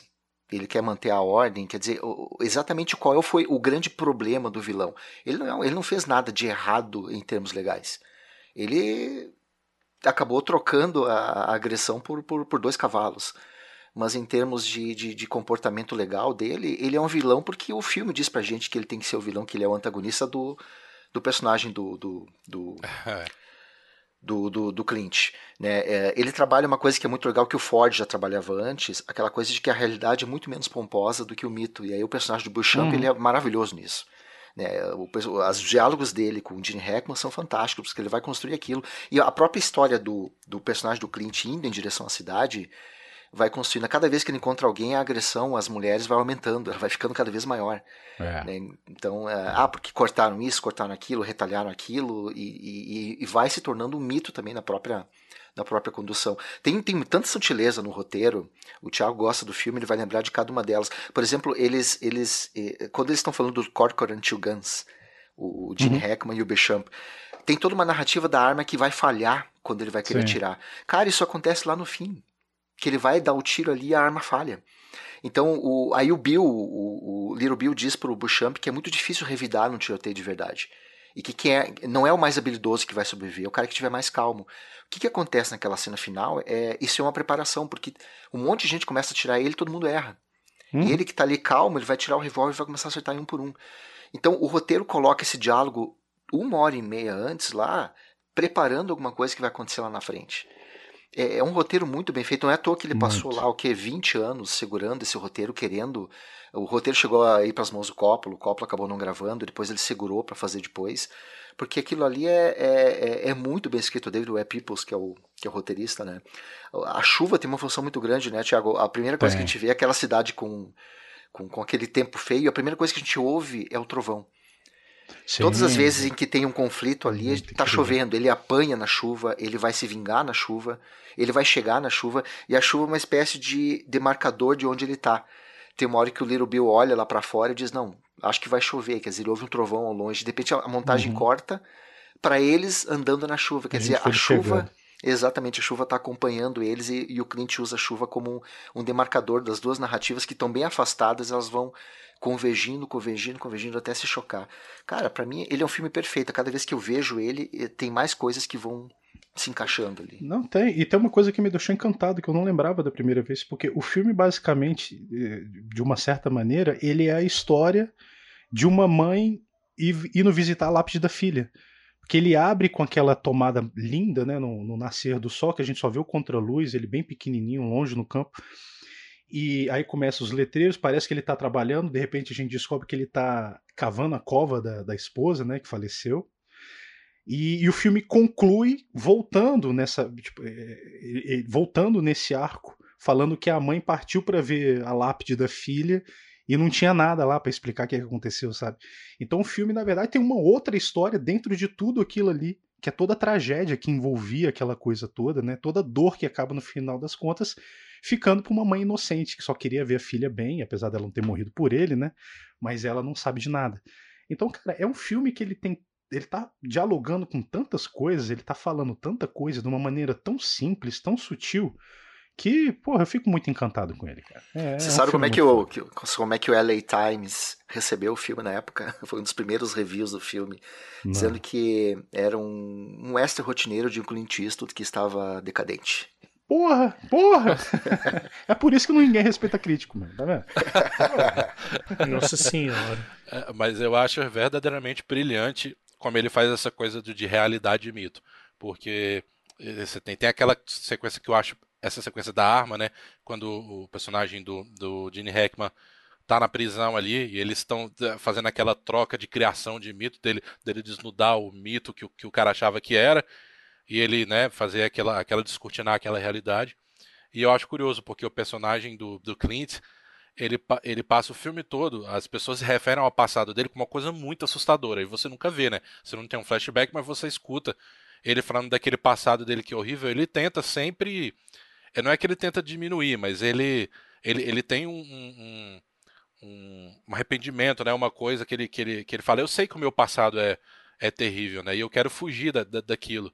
E, e quando ele vai é, é, chegando perto da cidade, tem, as coisas vão acontecendo de maneira meio contrária. Que ele, por exemplo, ele encontra o, o Schofield Kid, que é um moleque que tá fazendo o contrário. É um moleque que ele tá ali na, na, naquela realidade, mas ele tá doido para entrar no mito, né? Uhum. Ele quer conhecer conhecido como, como, como um matador, né? É. É, inclusive, ele, ele olha pro personagem do Clint Eastwood do começo como, como uma inspiração, né?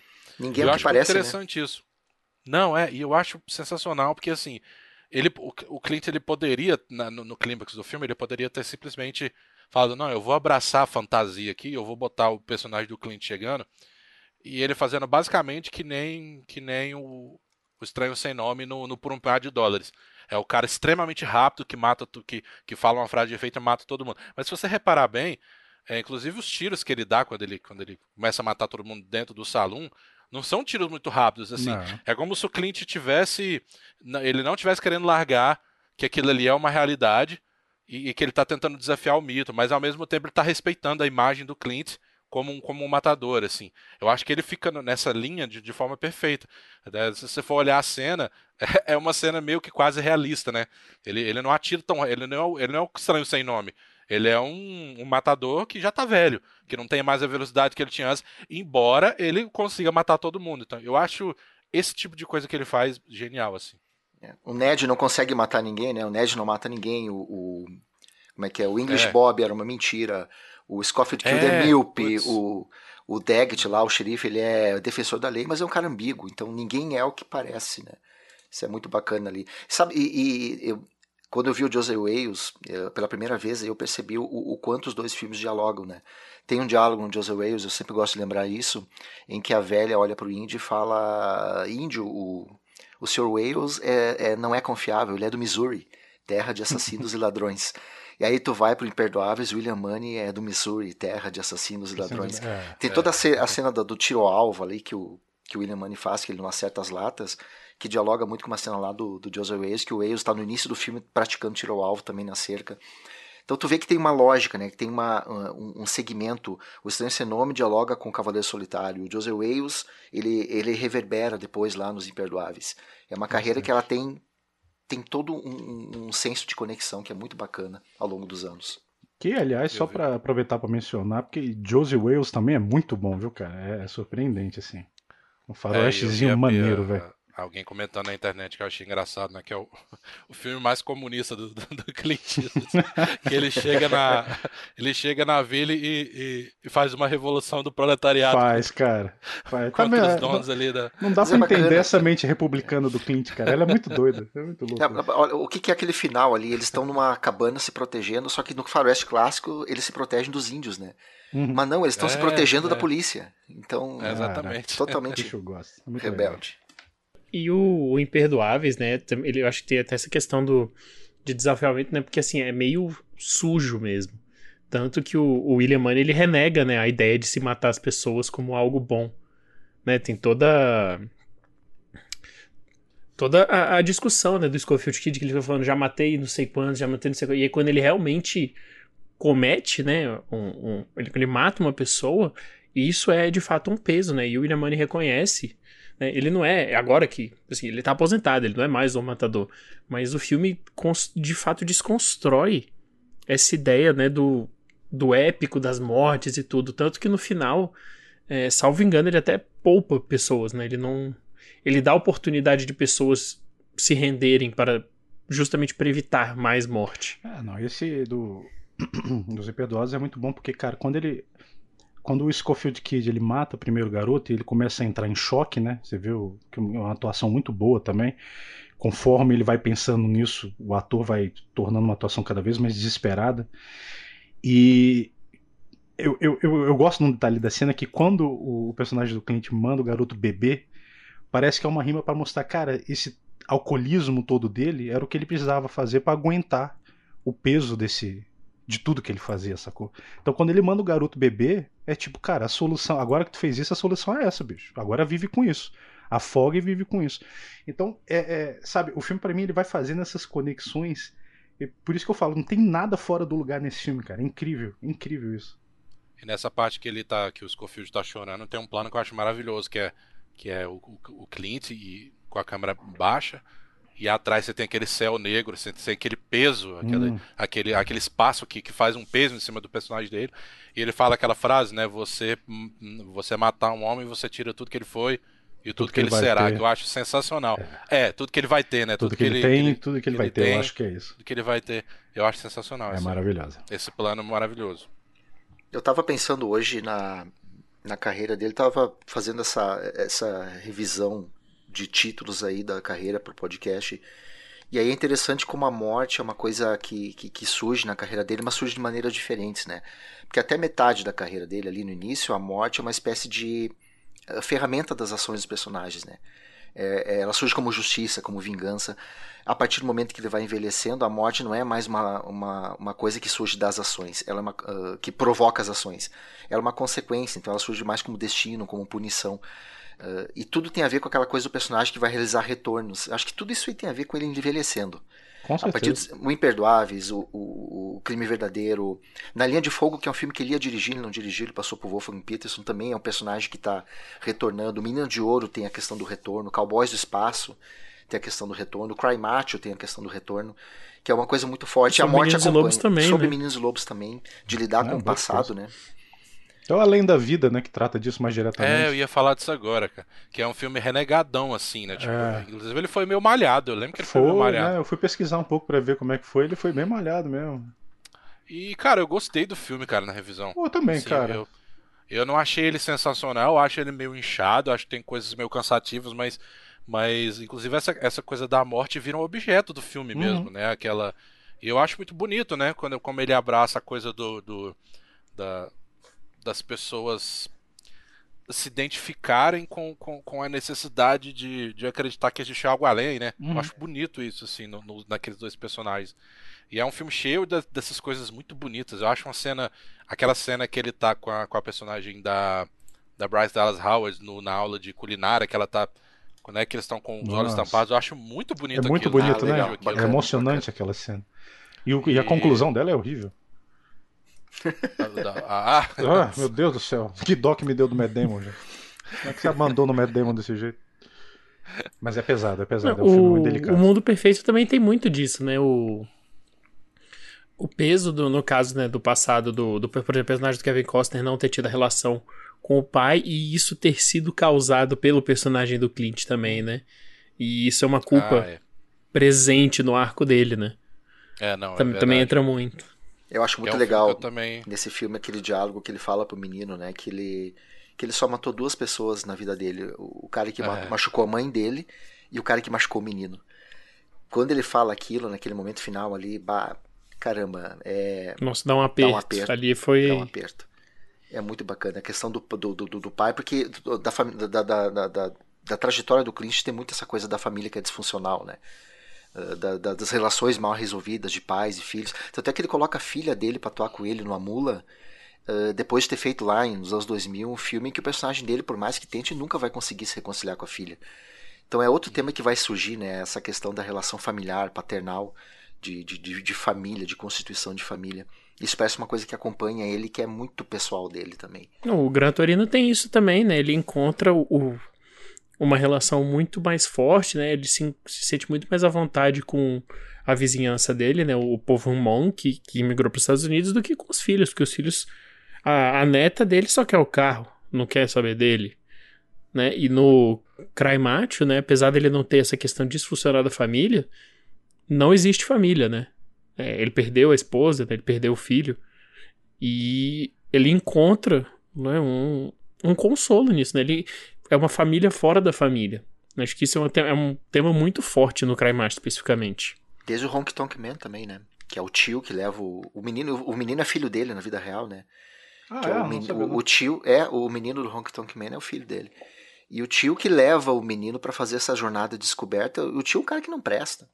Mas ele é essencial ali pro, pro crescimento do, do menino, né? Ele, ele precisa estar tá ali. É um filme de amadurecimento muito bom, né? Que é isso mesmo, pega, pega a figura do tio, que é justamente a figura que traz esperança pro garoto, né? Que traz luz, que traz uma possibilidade de mudança, que traz algo concreto para ele. E vai passando o tempo e você vai, vai percebendo um personagem extremamente problemático, né? Tem uns momentos que eu acho até interessante, porque ele tem aquele primeiro estouro de raiva com o garoto, quando ele tá coberto né, de, de suor, você vê que ele tá num momento de febre muito grande. E aí depois ele justifica, né? Falando, ah, não presta atenção nas coisas que eu falo, é, é, é, a febre falando, né? Uma coisa assim. E em outros momentos a gente vai vendo que ele é um personagem, no mínimo, problemático, né? E acaba estourando com o garoto outras vezes, só que o filme faz questão de meio que disfarça. Você não sabe se é a febre ou se é o tio mesmo.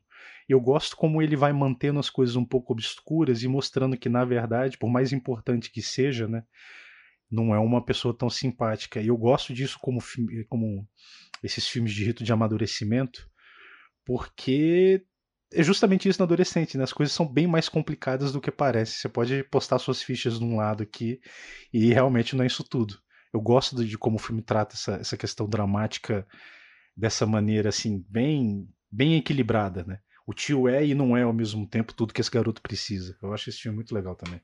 Eu só fui ver esse filme agora também, não tinha visto. Eu já achei muito estranho o fato do Clint Eastwood fazer um, um músico que toca o violão e canta. Eu já achei isso tão diferente. Não, eu também, cara. Falei, caramba, essa, essa eu não imaginava. Mas ele claramente tem uma paixão por música, né? Porque ele já ele fez outras coisas. E eu, eu não vi o Bird, mas eu vi mas o Jersey Boys eu já tinha gostado na época que eu vi, eu fui rever agora, eu continuei gostando muito do filme. Embora Gosto eu tenha até, até, comentado com o Thiago, né? Eu falei, esse, esse filme tem várias coisas que, que, que, deveriam ter feito eu não gostar dele. Tem essas, essas coisas de cinebiografia, de, de, de por exemplo, você mostrar o. Se fazer uns, umas quebras, uns saltos para mostrar ele com, com, com a esposa, com, de repente ele já tem filho, é uma coisa que são, geralmente são coisas de cinebiografia que eles só colocam para fazer aquela, aquela coisa é, capitular de, de Wikipedia, né? Que a galera fala, né? A página do, do Wikipedia da banda, e que acaba é. não significando nada, que você poderia cortar e tudo. Mas no final meio que não me incomoda, porque o, o filme ele faz muito bem a própria questão da música. Assim, é tão legal, cara, o jeito que ele faz aquilo. Ele tem até aquela. Eu não sabia, né? Eu falei, pô, eu acho que esse cara tá esse cara tá claramente cantando, né? É o ator que tá cantando. Eu fui pesquisar e ele, ele gravou, inclusive, várias coisas ao vivo, né, mesmo. É então, incrível, isso eu já achei muito impressionante. E o próprio, acho que o próprio final do filme também justifica muita coisa, né? Quando você percebe que, que você tá vendo pontos de vistas que já fica explícito, ó, você tá eh, eh, tem esse narrador, esse narrador, esse narrador. Eles inclusive são bem irônicos, né? Os próprios narradores no final do filme são irônicos. Então você meio que já aceita já coisas que que porventura tinham me incomodado. Eu não, mas agora tá claro o que ele tá fazendo. Então, então acabei gostando muito do que ele faz nesse filme. Não, não, é eu só comentar que é lindo a cena que ele começa a cantar Can't Take My Eyes Off You, né? O, eu fiquei assim. Eu, eu arrepiei, eu fiquei totalmente sem reação. E quando corta para ele cantando de volta pro público, né? Nesse grande retorno triunfal. E é muito lindo, cara. É realmente chega a ser apoteótico quando entra, né? os instrumentos de sopro, é um negócio lindo, muito lindo. Apesar dele, dele inverter, né? Ele inverteu ali, porque o, o, o, Frank Valli ele compõe a música antes da filha falecer. Aí ele tem uma liberdade poética de colocar como se o, o, Can't Take My, My Eyes Off You tivesse surgido a partir do luto dele, né? Mas é uma ferramenta dramática ali que ele vai acabar usando. O que eu acho lindo ali mesmo, vocês falaram da ironia, do, do cinismo dos narradores, é que ele vai alternando as narrações. Quando chega a hora do Frank Vale assumir a narração, foi depois que a filha morre, a câmera vai se aproximando, o Vale está sentado, ele olha para a câmera e ele baixa a cabeça e não fala nada porque ele não consegue. Então ele não consegue assumir aquele lugar de narrador porque a dor é muito grande. Eu achei lindo aquele momento também. Esse é um filme muito criativo dele, né, cara? Ele adota uma, uma forma de contar a história que não é muito comum na carreira dele, né? Vindo em 2014 ainda por cima, essas declarações, esse tom mais pessoal. E o que eu gostei mesmo é como ele vai construindo para realmente virar um musical com a música final, né? Com Quem Take My Eyes Off You. Ah. O filme vai botando partículas de música, né? Você vai ficando engajado na qualidade daquele grupo, mas é só no final que ele bota a música completa e aí vem com o sonho deles, com o sopro. Que... É Pô, então é, é um final assim estrondoso, é um show maravilhoso. Só de lembrar eu tô arrepiado, dá vontade de botar a música aqui, né? É incrível. Eu adoro ver aquela cena pós ainda, quando começa os créditos, quando que é começa o, os créditos, o War Night. Né? Que Exatamente. É ele fazendo mais um, é um, musical mais clássico mesmo, né? Uma coisa. Eu gostei dos filmes musicais do Clint porque ele tem uma, uma, uma, característica que eu achei curiosa. Ele não é quando ele vai trabalhar musical, não é esse musical com liberdade total que a galera começa a cantar, dançar no meio da rua e vira um festival de cores e coreografias e tudo mais. As músicas dele vão surgindo de forma gradativa no roteiro e só quando elas são necessárias mesmo. Ele não utiliza tanto a música assim com essa liberdade. Então eu achei legal nesse Jersey Boys essas partículas de música, elas vão construindo um desejo de ver isso acontecer tão grande que quando acontece, é, na verdade é surpreendente ele ter explo é tipo para mim, claro, né? Surpreendente para mim. É, esse final ter sido ainda melhor do que eu imaginava e com um diretor que é muito econômico na forma de usar a câmera, né? Você imagina, sei lá, claro que não tem nada a ver, mas só em termos de comparação, tipo um Baz Luhrmann da vida, né? Transformar tudo num show, a câmera ter aquela presença, aquele movimento, aquela coisa super é, chamativa. E ele não, cara. É plano contra plano, um movimento aqui, outro ali, e a música fica gigantesco, o final fica gigantesco. É, é coisa de, de quem tem realmente muito domínio da linguagem. E é muito interessante também uma outra coisa, né? É que você não associa musicais ao Clint, né, automaticamente quando você pensa nele. Mas ele também, ele estava cotado na época para dirigir o Nasce uma Estrela, né, esse que acabou caindo nas mãos do Bradley Cooper. E, e eu acho muito interessante porque eles já trabalharam juntos, né? Por exemplo, no Sniper americano. E eu sinto que. É, não, claro, tomadas devidas proporções, né? Pelo amor de Deus. O Nasce uma Estrela, ele tem uma vibe mesmo simples de ser filmado, né? Como se o Bradley Cooper tivesse aprendido muito com o Clint mesmo, né? Como se existisse de fato essa tutoria da mesma forma que existiu do Leone pro Clint em outro gênero. Né? De novo, é, tomadas devidas proporções. Eu não estou comparando o Bradley Cooper diretor com o Clint, né? Não estou dizendo que é a mesma coisa. Mas eu acho interessante isso. Sim, mas tem. Mas tem. A, tem, tem, tem a história de tragédia sim. tem a ver com Clint também, né? E as decisões, decisões de, de, narrativa, por exemplo, é uma coisa que alguém que está com ele vai acabar aprendendo. O, o Nasce uma Estrela interessante ali, e não vamos entrar no filme, mas uh, a gente nunca sai do palco quando os dois estão cantando juntos. A gente não vai para a plateia. Diferente, por exemplo, lá do Queen, lá do filme do Queen, que tu vai pra plateia, vê as pessoas, não. Então, isso é uma, uma, uma, opção de, de narrativa. Não, eu vou ficar aqui no palco, eu nunca vou ver eles do palco, eu vou estar sempre junto deles no palco. Esse é o tipo de coisa que o ator vai tirando do dia a dia com os diretores e que eu acredito muito que, que acabou vindo muito ali da, do, da própria convivência do, no Sniper americano com, com o Clint. Os dois vão atuar juntos, vão, vão estar juntos depois no Amula também, né? Ele vai trazer de ah, novo é o Bradley Cooper ali. É, é engraçado, você falou do, do filme do Queen me desculpem que eu vou entrar no, no filme do Queen, que eu sei. Mas assim, é, é, é, engraçado porque essa coisa da, da, da, da licença poética, né? No, no, eu não conheço a história do. Não conheço pouquíssimo da história do Frank Vale, então eu não sabia que ele tinha. Que eles fizeram essa coisa ali compor a também música. Teve, né? né?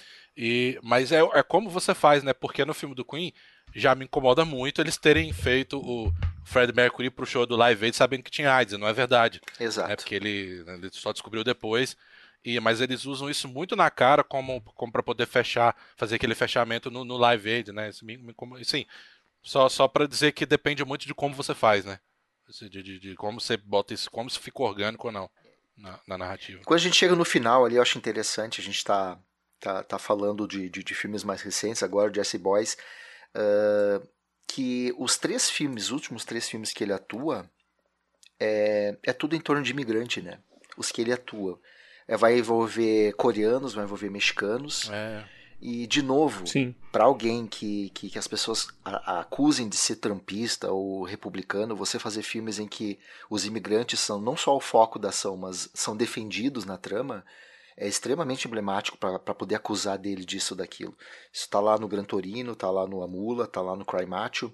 Isso é em cartas de Iwo Jima, o cara dando, Também. dando perspectiva para os japoneses, coisa que não fazia o cinema americano, não faz. Isso é, é inclusive é melhor, isso, melhor, melhor, do que ele faz no, no Conquista da Honra. A Conquista muito melhor, também acho. Então, eu acho interessante também no Cry Macho que não é nem só essa questão né, do imigrante, mas como a história não se passa nos Estados Unidos, né? É justamente ele indo pro México, ele conhecendo de fato as pequenas ações de bondade da, das pessoas, de como ele se relaciona com os mexicanos, porque assim que ele chega, o que ele encontra é, nossa, máfia, crime, drogas, é uma mãe que abusa do filho, ou o moleque que bota galo para brigar e tudo, mas quanto mais tempo ele passa dentro do México, que ele interage com pessoas de verdade, claro, ainda, ainda que exista um policial corrupto ou outro, são interações de bondade, são interações humanas, né? Ele, ele e ele. É, é, spoiler, tá? Spoiler de Cremate, pule 15 segundos se você não viu o filme, já que ele só saiu em São Paulo e Rio. Valeu, Warner, muito obrigado. Mas. Pois é, pois é. é. Ele volta, ele fica no México. Ele escolhe conscientemente sair da magia dos Estados Unidos e ir pro México. E eu acho que isso, isso é lindo. É, é lindo. Eu achei tem o final inversão, lindo. Né? Ele é meio anticlimático, na verdade, né? Porque ele não tem um, um retorno, não mostra ele voltando. Ele vira o carro, vai embora e é isso. Mas Sim. eu acho isso uma, isso que eu acho maravilhoso, porque ele vai para o México buscar o menino para levar o menino para uma outra cultura. E no fim das contas é ele quem acaba aprendendo a gostar de outra cultura e fica. É, é como se fosse um processo de inversão no que acontece ali. É, ele adora dar essas, ainda mais agora, né? Fazer umas releituras assim. Eu, eu, eu, eu gostei do Crab, já que a gente está falando dele, eu assisti o Cremacho hoje. É, eu gostei um pouco, mas eu não gostei tanto. E para mim ele tem uma coisa que eu nem gosto muito disso, mas eu, alguns filmes isso acontece. É uma das coisas que me ajudou a tirar também da conquista da honra, que é você depender de um personagem que o ator simplesmente não consegue corresponder, sabe? O personagem principal da Conquista da Honra, para mim, é uma, eu não lembro o nome do cara, é um ator muito limitado, isso me atrapalhava muito, porque é um personagem complexo. E a mesma coisa aconteceu comigo no Cry Macho, eu não consegui me relacionar com o adolescente. Além de eu achar o ator fraco, é, esse é um dos filmes mais curtos do Clint Eastwood, né? Tem uma hora e 47, eu acho só. Geralmente os filmes dele tem mais de duas horas, duas horas e dez, é. mais ou menos. É, e eu, eu acho que eu senti falta disso, cara, porque parece que tirou momento de desenvolvimento do adolescente. E aí o filme tem umas soluções muito fáceis para algumas coisas e o adolescente ele acaba sendo muito mais expositivo, muito mais um mecanismo narrativo do que um, um personagem construído. Né? Pelo menos essa foi não a tem troca, né, é, eu, eu, eu, não consegui, porque, por exemplo, é, tem aquele problema da vilanização. A mãe pinta o garoto como se o filho fosse realmente um demônio, sacou? E aí, quando você encontra o garoto e na primeira oportunidade que ele tem, ele começa a desabafar, cai dentro daquela coisa do adolescente, que é essa coisa instável, né? Mas uhum. não sei, não, não parece condizer com o que a mãe imaginava e com o que a gente vê. Claro que isso também é uma discussão própria dentro do filme, mas é, não criou conexão. É um, é um personagem raso demais para, embora ele não seja o foco central do filme, é muito mais a jornada do personagem do Clint, do, do Mike Mill lá do, do que dele, mas não consegui me relacionar com esse personagem. E aí esses efeitos foram perdendo um pouco da causa para mim. Né? Embora seja a jornada dele, ele se descobrir no México, ele aprender essa nova cultura, ele descobrir é, uma nova forma de felicidade, né? Não sei, cara, o filme não conversou direito comigo. É, eu, eu, eu entendo, eu gostei essa, um pouco. Essa sensação dúbia. Oh, não, pode ir, Fábio. Não, é, é, eu só complementar que eu também tive essa sensação dúbia. Tem coisas que eu gosto muito no filme e tem coisas que me afastam do filme. É, por exemplo, é, tem dois momentos que ele vai cruzar com mulheres e as mulheres vão se derreter por ele. É. Parece um. Eu sei que é um roteiro feito para alguém mais velho, mas talvez não para alguém com 91 anos. talvez para alguém mais velho com 60, com 70. Uh, é então, a, ali, ali a gente meio que sai um pouquinho. Uh, a mãe do garoto lá que se joga para cima dele, meio como prostituta, a viúva que também se encanta por ele. Isso não seria tanto problema se não houvessem outras coisas que acontecem ali, como o Thiago falou. É, é um filme lento, mas que tem pequenos blocos de acontecimentos que se resolvem muito rápido. E eu até entendo que eles podem estar ali para impedir que ele vá embora, para poder ter toda aquela sequência na cidade. Hum. Que ali é o, é o, momento de descobrimento dele, né? É. Mas eu também não consigo ver o tema da redenção. E, e, sabe por quê? No Gran Torino eu, eu vejo muito bem quais são os problemas do, do, do Kowalski. Uhum. No, no Amula, eu consigo ver muito bem quais são os problemas do personagem. Aqui é um personagem que eu não vejo do que, que ele vai se redimir, porque eu não conheço muito dele. Eu sei que ele era um cowboy, que ele perdeu a esposa e que ele tá lá jogado, foi... Uh, então essa coisa dele se redimir, dele se redescobrir, é, para mim soa um pouco artificial porque eu não conheço ele o suficiente para saber exatamente do que, que ele está se redimindo. Eu só sei que ele se apaixona por uma outra cultura e resolve ficar lá. Hum. O que para um cowboy né, vivido pelo Clint Eastwood também é, um, é uma coisa e tanto em termos de carreira, ainda mais pro final da carreira dele ali. Não, eu, eu, também gostei. Tem uma coisa que você falou de Amula. Eu, eu tem uma coisa que eu gosto muito mais em Amula do que no, no que é, é, a habilidade que ele tem de você se simpatizar por ele através de, de, de, de coisas que ele, que ele fala, transpassando uma inocência. Que às vezes parece que ele é um cara ou escroto, ou racista, ou homofóbico, mas na verdade ele é, um, ele é uma figura que já está muito velha, que, que existe esse choque de geração. E, e em Amula você cria uma conexão com ele, meio que de. Você, você vai aprendendo a gostar dele, você, você, entende o personagem mais porque existe uma uhum. conexão. Uhum. Eu, eu senti que no, que no Cry Macho, eu acho que eu mesmo com o Thiago, me faltou um pouquinho de, de, de ter esse sentimento de conexão, assim. Eu, eu achei o filme legal, mas mas eu acabei comparando muito com a mula. Você vê que compara, né? Acho que por causa da própria figura dele, assim, é, da, da exploração da figura isso. dele. É. Mas é isso, eu acho que em a mula ele faz melhor essa, essa coisa da, da conexão com ele, né? Aquela coisa dele, dele chegar no Dykes, né? O, o encontrar ali o casal de, de negros na estrada e ele falar de maneira totalmente sem filtro, só que do jeito que ele fala não parece que ele tá falando de maldade mesmo, assim, né?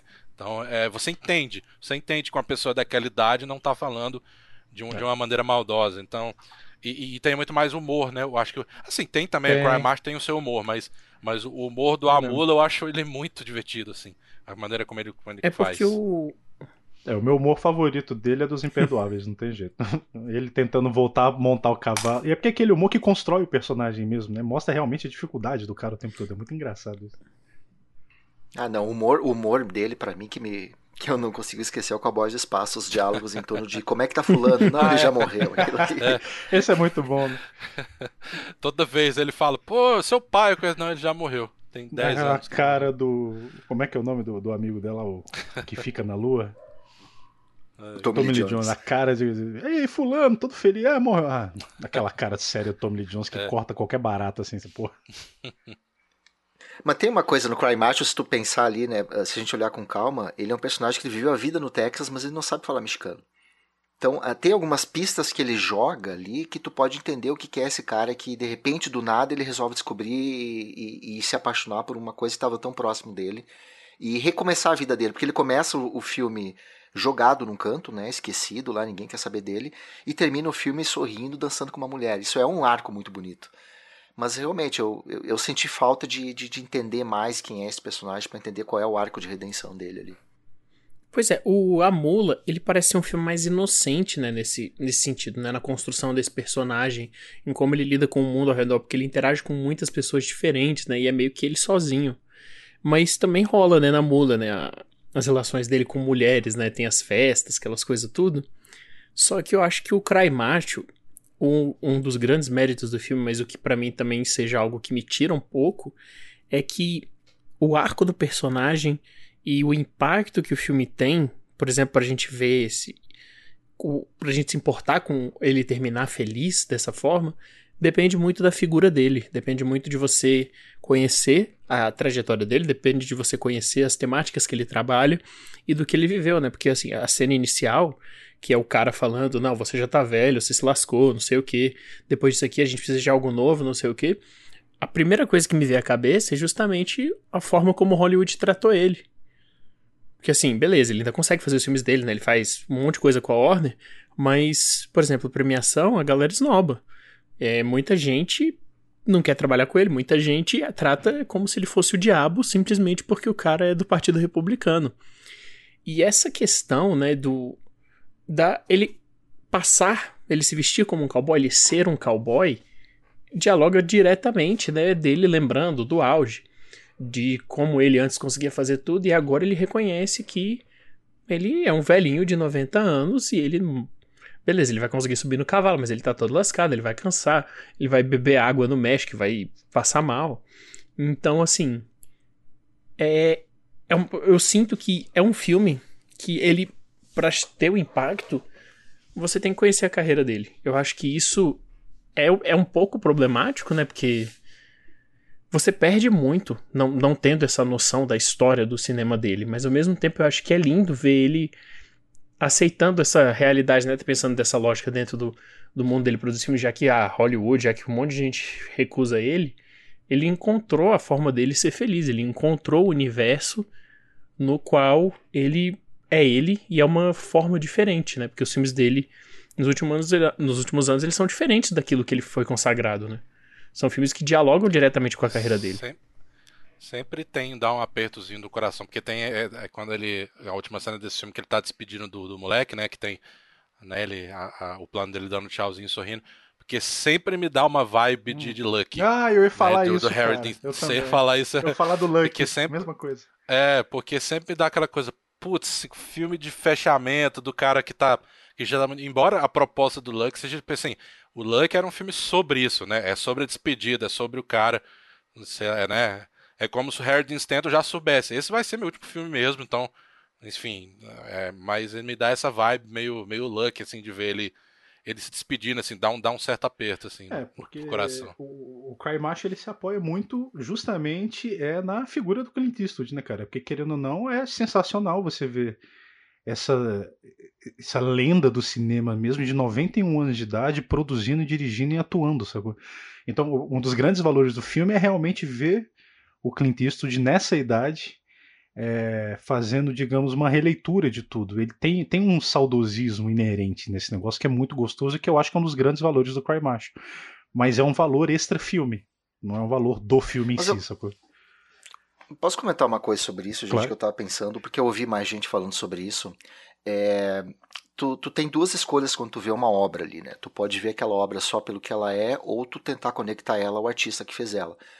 E fazendo o exagero aqui, eu posso olhar a Mona Lisa como desenho, um retrato de uma mulher, ou eu posso saber que foi feito pelo Leonardo da Vinci e, e aquilo ali dá todo um novo sentido. Um exemplo bem, bem mais amplo ali. Eu acho que é uma escolha da gente como espectador baseado naquilo que a gente conhece. A gente quer ver o filme apartado da ideia de que ele é o filme do Clint.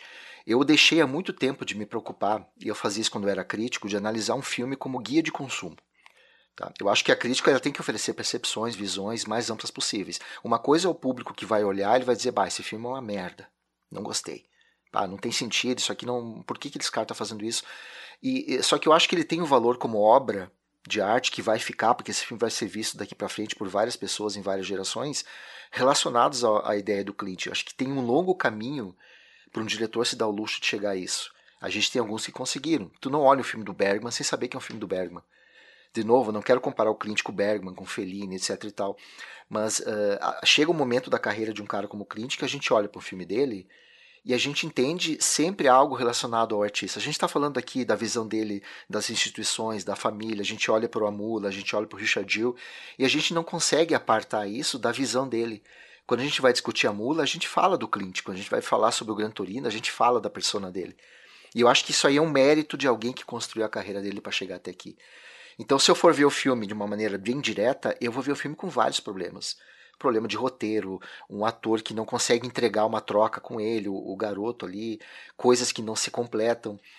Mas quando a gente olha para o Cry Macho como um filme do Clint Eastwood, com 91 anos, sabendo como é que é a carreira dele, ele ganha um novo sentido. Então aí é aquela escolha, como é que eu vou olhar para esse filme? É uma escolha de, de, de, quem é o espectador, né? do que ele sabe, de como é que ele vai conseguir visualizar. Como o João falou, eu tem, tem coisas ali que eu acho muito lindas naquele final.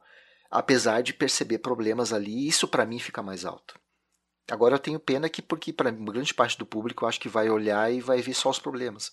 Porque não vai ter noção do que está em jogo ali, como o Thiago falou, é o extra filme, né? Uhum. É, realmente eu acho que é isso que você falou mesmo, cara. Ele, ele chegou num estágio da carreira dele que dá para observar tranquilamente os filmes através dessa perspectiva, porque é impressionante, cara. É impressionante. É, é, uma das coisas que eu gosto muito também é que tipo, ele faz questão de ser produtor nos filmes que ele dirige. Ele quer ter autonomia, ele quer contar a história do jeito dele, né? Desde o começo ele faz isso. E desde o começo ele desenvolveu uma. Eu, eu acho muito legal como a assinatura do Clint Eastwood é toda baseada na simplicidade. E você consegue identificar os filmes dele com uma certa facilidade, embora ele não seja um diretor que chama tanta atenção para si. Né? A forma o, o uso do, sei lá, do escuro. É, ele gosta muito de usar azul e vermelho também. Eu reparei muito esse padrão nos filmes dele. Ele conta muita narrativa através do azul e do vermelho. É, essa questão das mulheres sempre se jogarem para ele acaba virando uma característica também. Praticamente todo filme que ele aparece tem uma mulher interessada nele. É legal ver como ele, ao longo de 45 filmes, eh, que diz aqui no MDB 45, né, contando com algumas, alguns curtas, documentários e coisas assim é legal ver como ele conseguiu criar essa. Tipo, você pode observar o Cry Macho dessa outra perspectiva, né? De dentro de, um, de uma carreira e ver um filme muito mais bonito, digamos. O filme é bonito de qualquer jeito, né? Mas muito mais satisfatório. Né? É muito é muito admirável você, é, eu acho que ele chegar nesse estágio, nesse patamar, cara, coisa de pouquíssimos diretores. Não, é, é tem muito... uma frase que ele fala ali, né? Aprendi algumas coisas pelo caminho. Quando ele fala aquilo, eu senti um apertinho no coração. É, é porque é difícil. É, é olhar para esse filme e não sentir o peso de que pode ser o último, né? É assim, né, só para fazer um gancho, né, novamente eu vou comparar com o Scorsese, que é um cara que eu gosto muito. O irlandês tem muito essa pegada de que pode ser o último, né? Porque o cara revisando a, a carreira toda, felizmente vai sair aí, né, o Killers of the Flower Moon. Tô bem ansioso para ver. Mas é isso, é muito interessante ver esses cineastas, né, numa idade avançada, continuando a fazer filmes, continuando a, a desafiar, na verdade, muitas coisas, né? Porque o cara pode só ficar fazendo a mesma coisa sempre e e é isso, mas não. O cara quer fazer algo diferente, ele quer fazer algo novo, ele quer desafiar, no caso, né, o, o, usando a frase favorita aí do meu colega João, desafiar o próprio cinema. é, então é, é, muito bonito isso, eu acho isso muito legal. E o Clint, nos últimos anos, ele tem trazido filmes sensacionais, né, muita coisa boa mesmo, que, cara, para 90 anos ele tá fazendo isso, atuando, produzindo, dirigindo. É um negócio de louco, cara. O cara é fora de série. É, tem uma outra coisa que eu tava pensando hoje aqui, que era que é assim, o contexto que ele está sendo observado hoje como, como cineasta e o contexto político que a gente está. Porque, assim, é, embora muitas vezes com certeza não seja, a imagem que Hollywood quer passar hoje, que, que assim, a maioria absoluta praticamente que quer passar é que, que, que Hollywood é um, é uma fábrica de filmes progressistas, com valores progressistas. A gente vê muito isso hoje, principalmente, né, depois de, de, de todas as coisas, especialmente depois do, do Me Too, depois do, do, dos movimentos que pediram inclusão, depois de todas as mudanças e tal. Mas também, ah, talvez como consequência disso, e, e porque Hollywood é uma, é uma fábrica de fórmula, é muito comum a gente ver é, esse progressismo embalado, esse, é, o progressismo de pacotinho que, que você vai ver um filme e ele parece um, um, uma obra que só existe para virar um panfleto e, e, você não, não tem muito um filme ali dentro. Então. Os filmes da Marvel, basicamente. É, né? tá, acontece muito, né? Tá... Pra entrar no, pra entrar no, no fazer barulho. No fazer barulho. Então, assim, é muito interessante porque aí você pega um cara que é declara, declaradamente republicano e como é interessante você observar ele fazer desconstruções que, que o progressista vezes, muitas vezes não faz, e de um ponto de vista de um cara que é de fora, olha só, que, e até irônico, né? De um cara que é um, um, um outsider, né? Que é, que, é um, que, é, que é um personagem que ele interpretou tantas vezes na carreira, o cara que vem de fora. E, e, e o olhar de um cara desse, nesse, nessa visão política, né, nessa situação política que a gente está, é muito interessante por isso também. Você está vendo a reflexão de um cara que, que não está preocupado em transformar isso num palanque, assim. Parece muito honesto.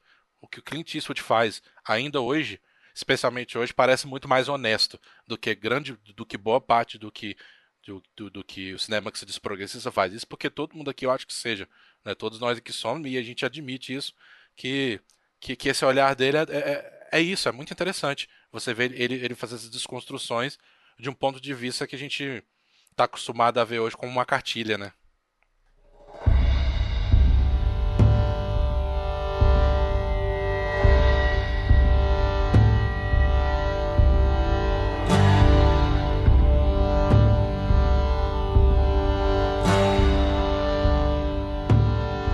Para continuar nossa tradição, né, chegando agora ao fim do nosso episódio, cada um dos nossos integrantes aqui da mesa vai fazer uma recomendação. E eu vou mudar a ordem dessa vez, eu vou começar pelo Thiago. E aí, Thiago, o que, que você tem para recomendar pra gente? Vamos lá, minha recomendação, eu comecei a assistir por acaso no Prime Video Lockdown Americano e Desbancando Borá. Saiu uma, uma série complemento do filme do Borá 2, né, que eu gostei bastante que mostra mais a fundo como, os quatro ou cinco dias que o Sacha Baron Cohen, né, o Borá, ficou com aquele aquela dupla de extremistas, né? Nem, nem lembro como é que é o daquela cobra Nossa, lá, esqueci o nome é. do negócio. E acompanha, né? Mostra basicamente esses cinco dias em que ele ficou com essa dupla. Então é muito interessante porque dá uma perspectiva mais aprofundada da, da loucura que foi aquilo ali. e, e aí a dupla começa a entrar na. O, o Sacha Baron Cohen é um comediante brilhante, né, e sabe instigar a conversa. Então ele faz as pessoas eles falarem as coisas que eles acreditam, né, e começam a falar das teorias conspiratórias.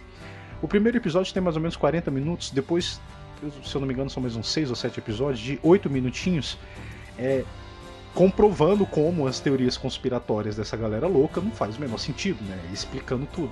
Aí explica tudo que eles falam, que o voto nos Estados Unidos não é tão inseguro, é uma merda lá, né? mas enfim, eles acreditam que não.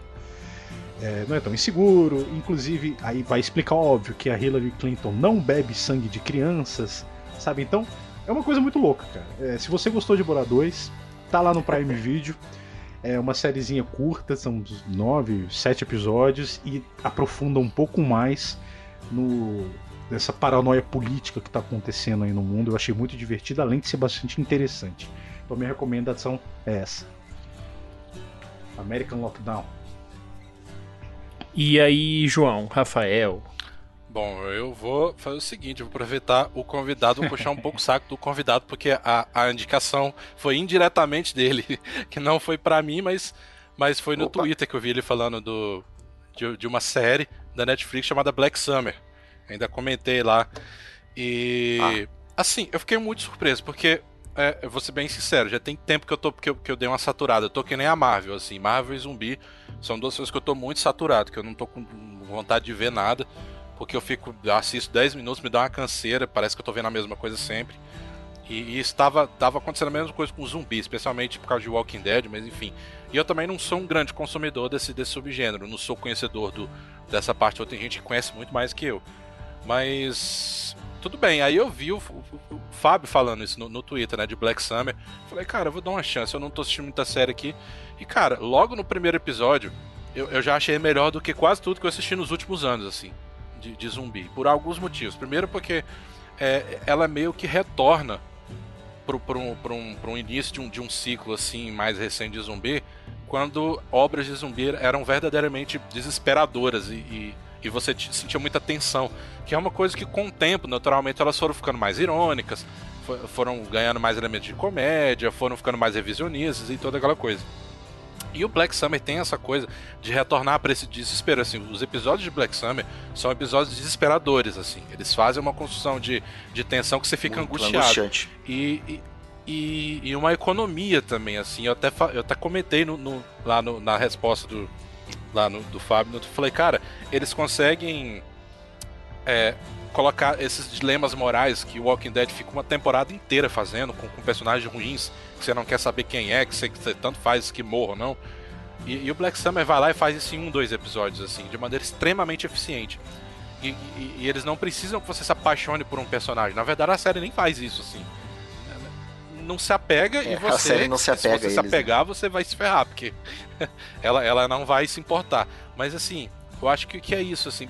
E, e ela tem um esmero técnico também, que é sensacional. Nossa, tem, tem uns dois ou três episódios que eles fazem uns brincadeiras com plano sequência e com, que, com montagem e com umas narrativas paralelas que são, sim, sensacionais mesmo, assim.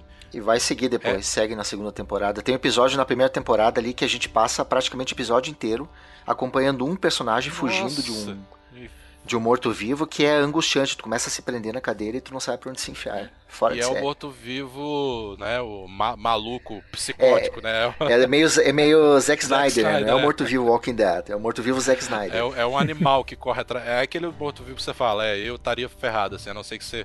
Que se você frequente academia diariamente e seja muito atlético, você ia morrer nesse, nesse apocalipse zumbi aí. Mas assim, fica essa indicação. Eu achei a série muito boa. A segunda, cara, achei melhor ainda, assim. Eu fiquei mais surpreso é. ainda, achei ainda melhor. E eu tô muito curioso para ver a terceira, então fica aí a recomendação, tá na, tá na Netflix. Eu acho que é, que é para quem tava cansado da Netflix, eu acho que poderia dar uma chance para Black Summer. Bom, então eu vou fazer a minha recomendação agora, né? E aproveitando que eu sou o âncora, né, entre aspas, desse episódio, eu queria também já deixar meus agradecimentos ao Fábio por ter participado, né? Foi muito legal. E a minha recomendação é um filme que tem exatamente 50 anos, que foi lançado 50 anos antes do Ponte de Madison. E ele me lembra muito o Ponte de Madison em vários aspectos, que é o Desencanto, do David Lean, de 45. Que é um filmaço e ele trabalha muito bem essa questão desse romance, dessa paixão, desse dessa dilatação temporal de você não saber exatamente quanto tempo passa, quantos encontros foram, quanto que o, o quão quanto tempo se passou desse relacionamento e do que isso poderia significar para o resto da vida, para as vidas desses dois personagens fora desse romance. É um filme que eu achei lindo também, né? Ele acho que vale a pena ver e, e o Ponte Madison também tá no HBO Max, né? Óbvio, assista esse filme, também filme tá. é um absurdo. Imperdoáveis tá a maioria dos filmes. Tá, não a maioria, porque tem, tem mais de 40. É, mas Max tem um monte parabéns, de filme do Clint. Um monte de filme do Clint no HBO Max. Ao contrário do Telecine que continua. Nossa, cara, que, que ódio disso. Eu vou fala, ter que fala, dar fala. só mais uma. Eu não aguento mais o Telecine mutilando. Eu sei que, que, que, o, cata... que o Telecine recebe. Que tem muitos filmes que estão no Telecine que são catálogos mais antigos, assim, que que era muito comum você cortar, né, o você enfiar a razão de aspecto para caber no 16.9, mas é um negócio que tem me irritado muito, cara. É quase certeza que eu vou procurar um filme no Telecine, eu vou ter que baixar o filme, porque é um negócio que me dá um, é uma raiva, assim, mas é, eu tinha que fazer esse desabafo aí. Não, aproveitando, já que a gente falou de Clint, no, no duelo final do Três Homens em Conflito, é cortado, você só, só consegue ver dois dos três. Moço, então muda completamente o filme. Leone, Nossa senhora. Cortar filme do Sérgio Leone é cadeia, cara. Não pode fazer um negócio desse, não. O cara tá apressando algo que o cara demorou para filmar para deixar muito longo. Caraca, porra. não, não, pois é. Fala disso, cara. não, é, é um... Negócio de louco. É, então essa é a minha recomendação, Desencanto, Brief Encounter do David Lean. Vale a pena, o filme é muito curto, inclusive, ele tem uma hora e meia. E se bobear, ele tem no YouTube. Tem, tem no YouTube. Aproveita, porque é uma hora e meia pro David Lean também é. Ah, pois é. raridade. Não é sempre. Então, o Desencanto de 45 do David Lee é recomendação. É Brief Encounter em inglês. E ele tá disponível no YouTube e dá até para botar a legenda em português, se eu não me engano. Tem uma versão lá que botaram legenda em português. Só para complementar a dica do, do, do João Victor, para quem gosta do, do, do ponto de Madison, ajeitar o colarinho ali da Mary é o equivalente a tirar o cisco do olho lá no, no Desencanto. Né? Aquele gesto assim que é singelo, mas que diz tudo ali. Cara, eu vou voltar também, é, aproveitar porque eu comprei um livro agora faz uns dois meses para comemorar. E quem não assistiu ainda, assista porque é, é emocionante e é impressionante. Dei uma chance para uma minissérie chamada Band of Brothers, que está completando 20 anos. Nossa. Agora em setembro. Já tem isso tudo? Isso mesmo. É por isso até que eu comprei. Eu comprei o livro do Stephen Ambrose para ler ele antes de rever. Eu revejo Band of Brothers uma vez por ano. E agora, em 9 de setembro, ele completa Nossa, exatamente 20 anos que ela foi lançada.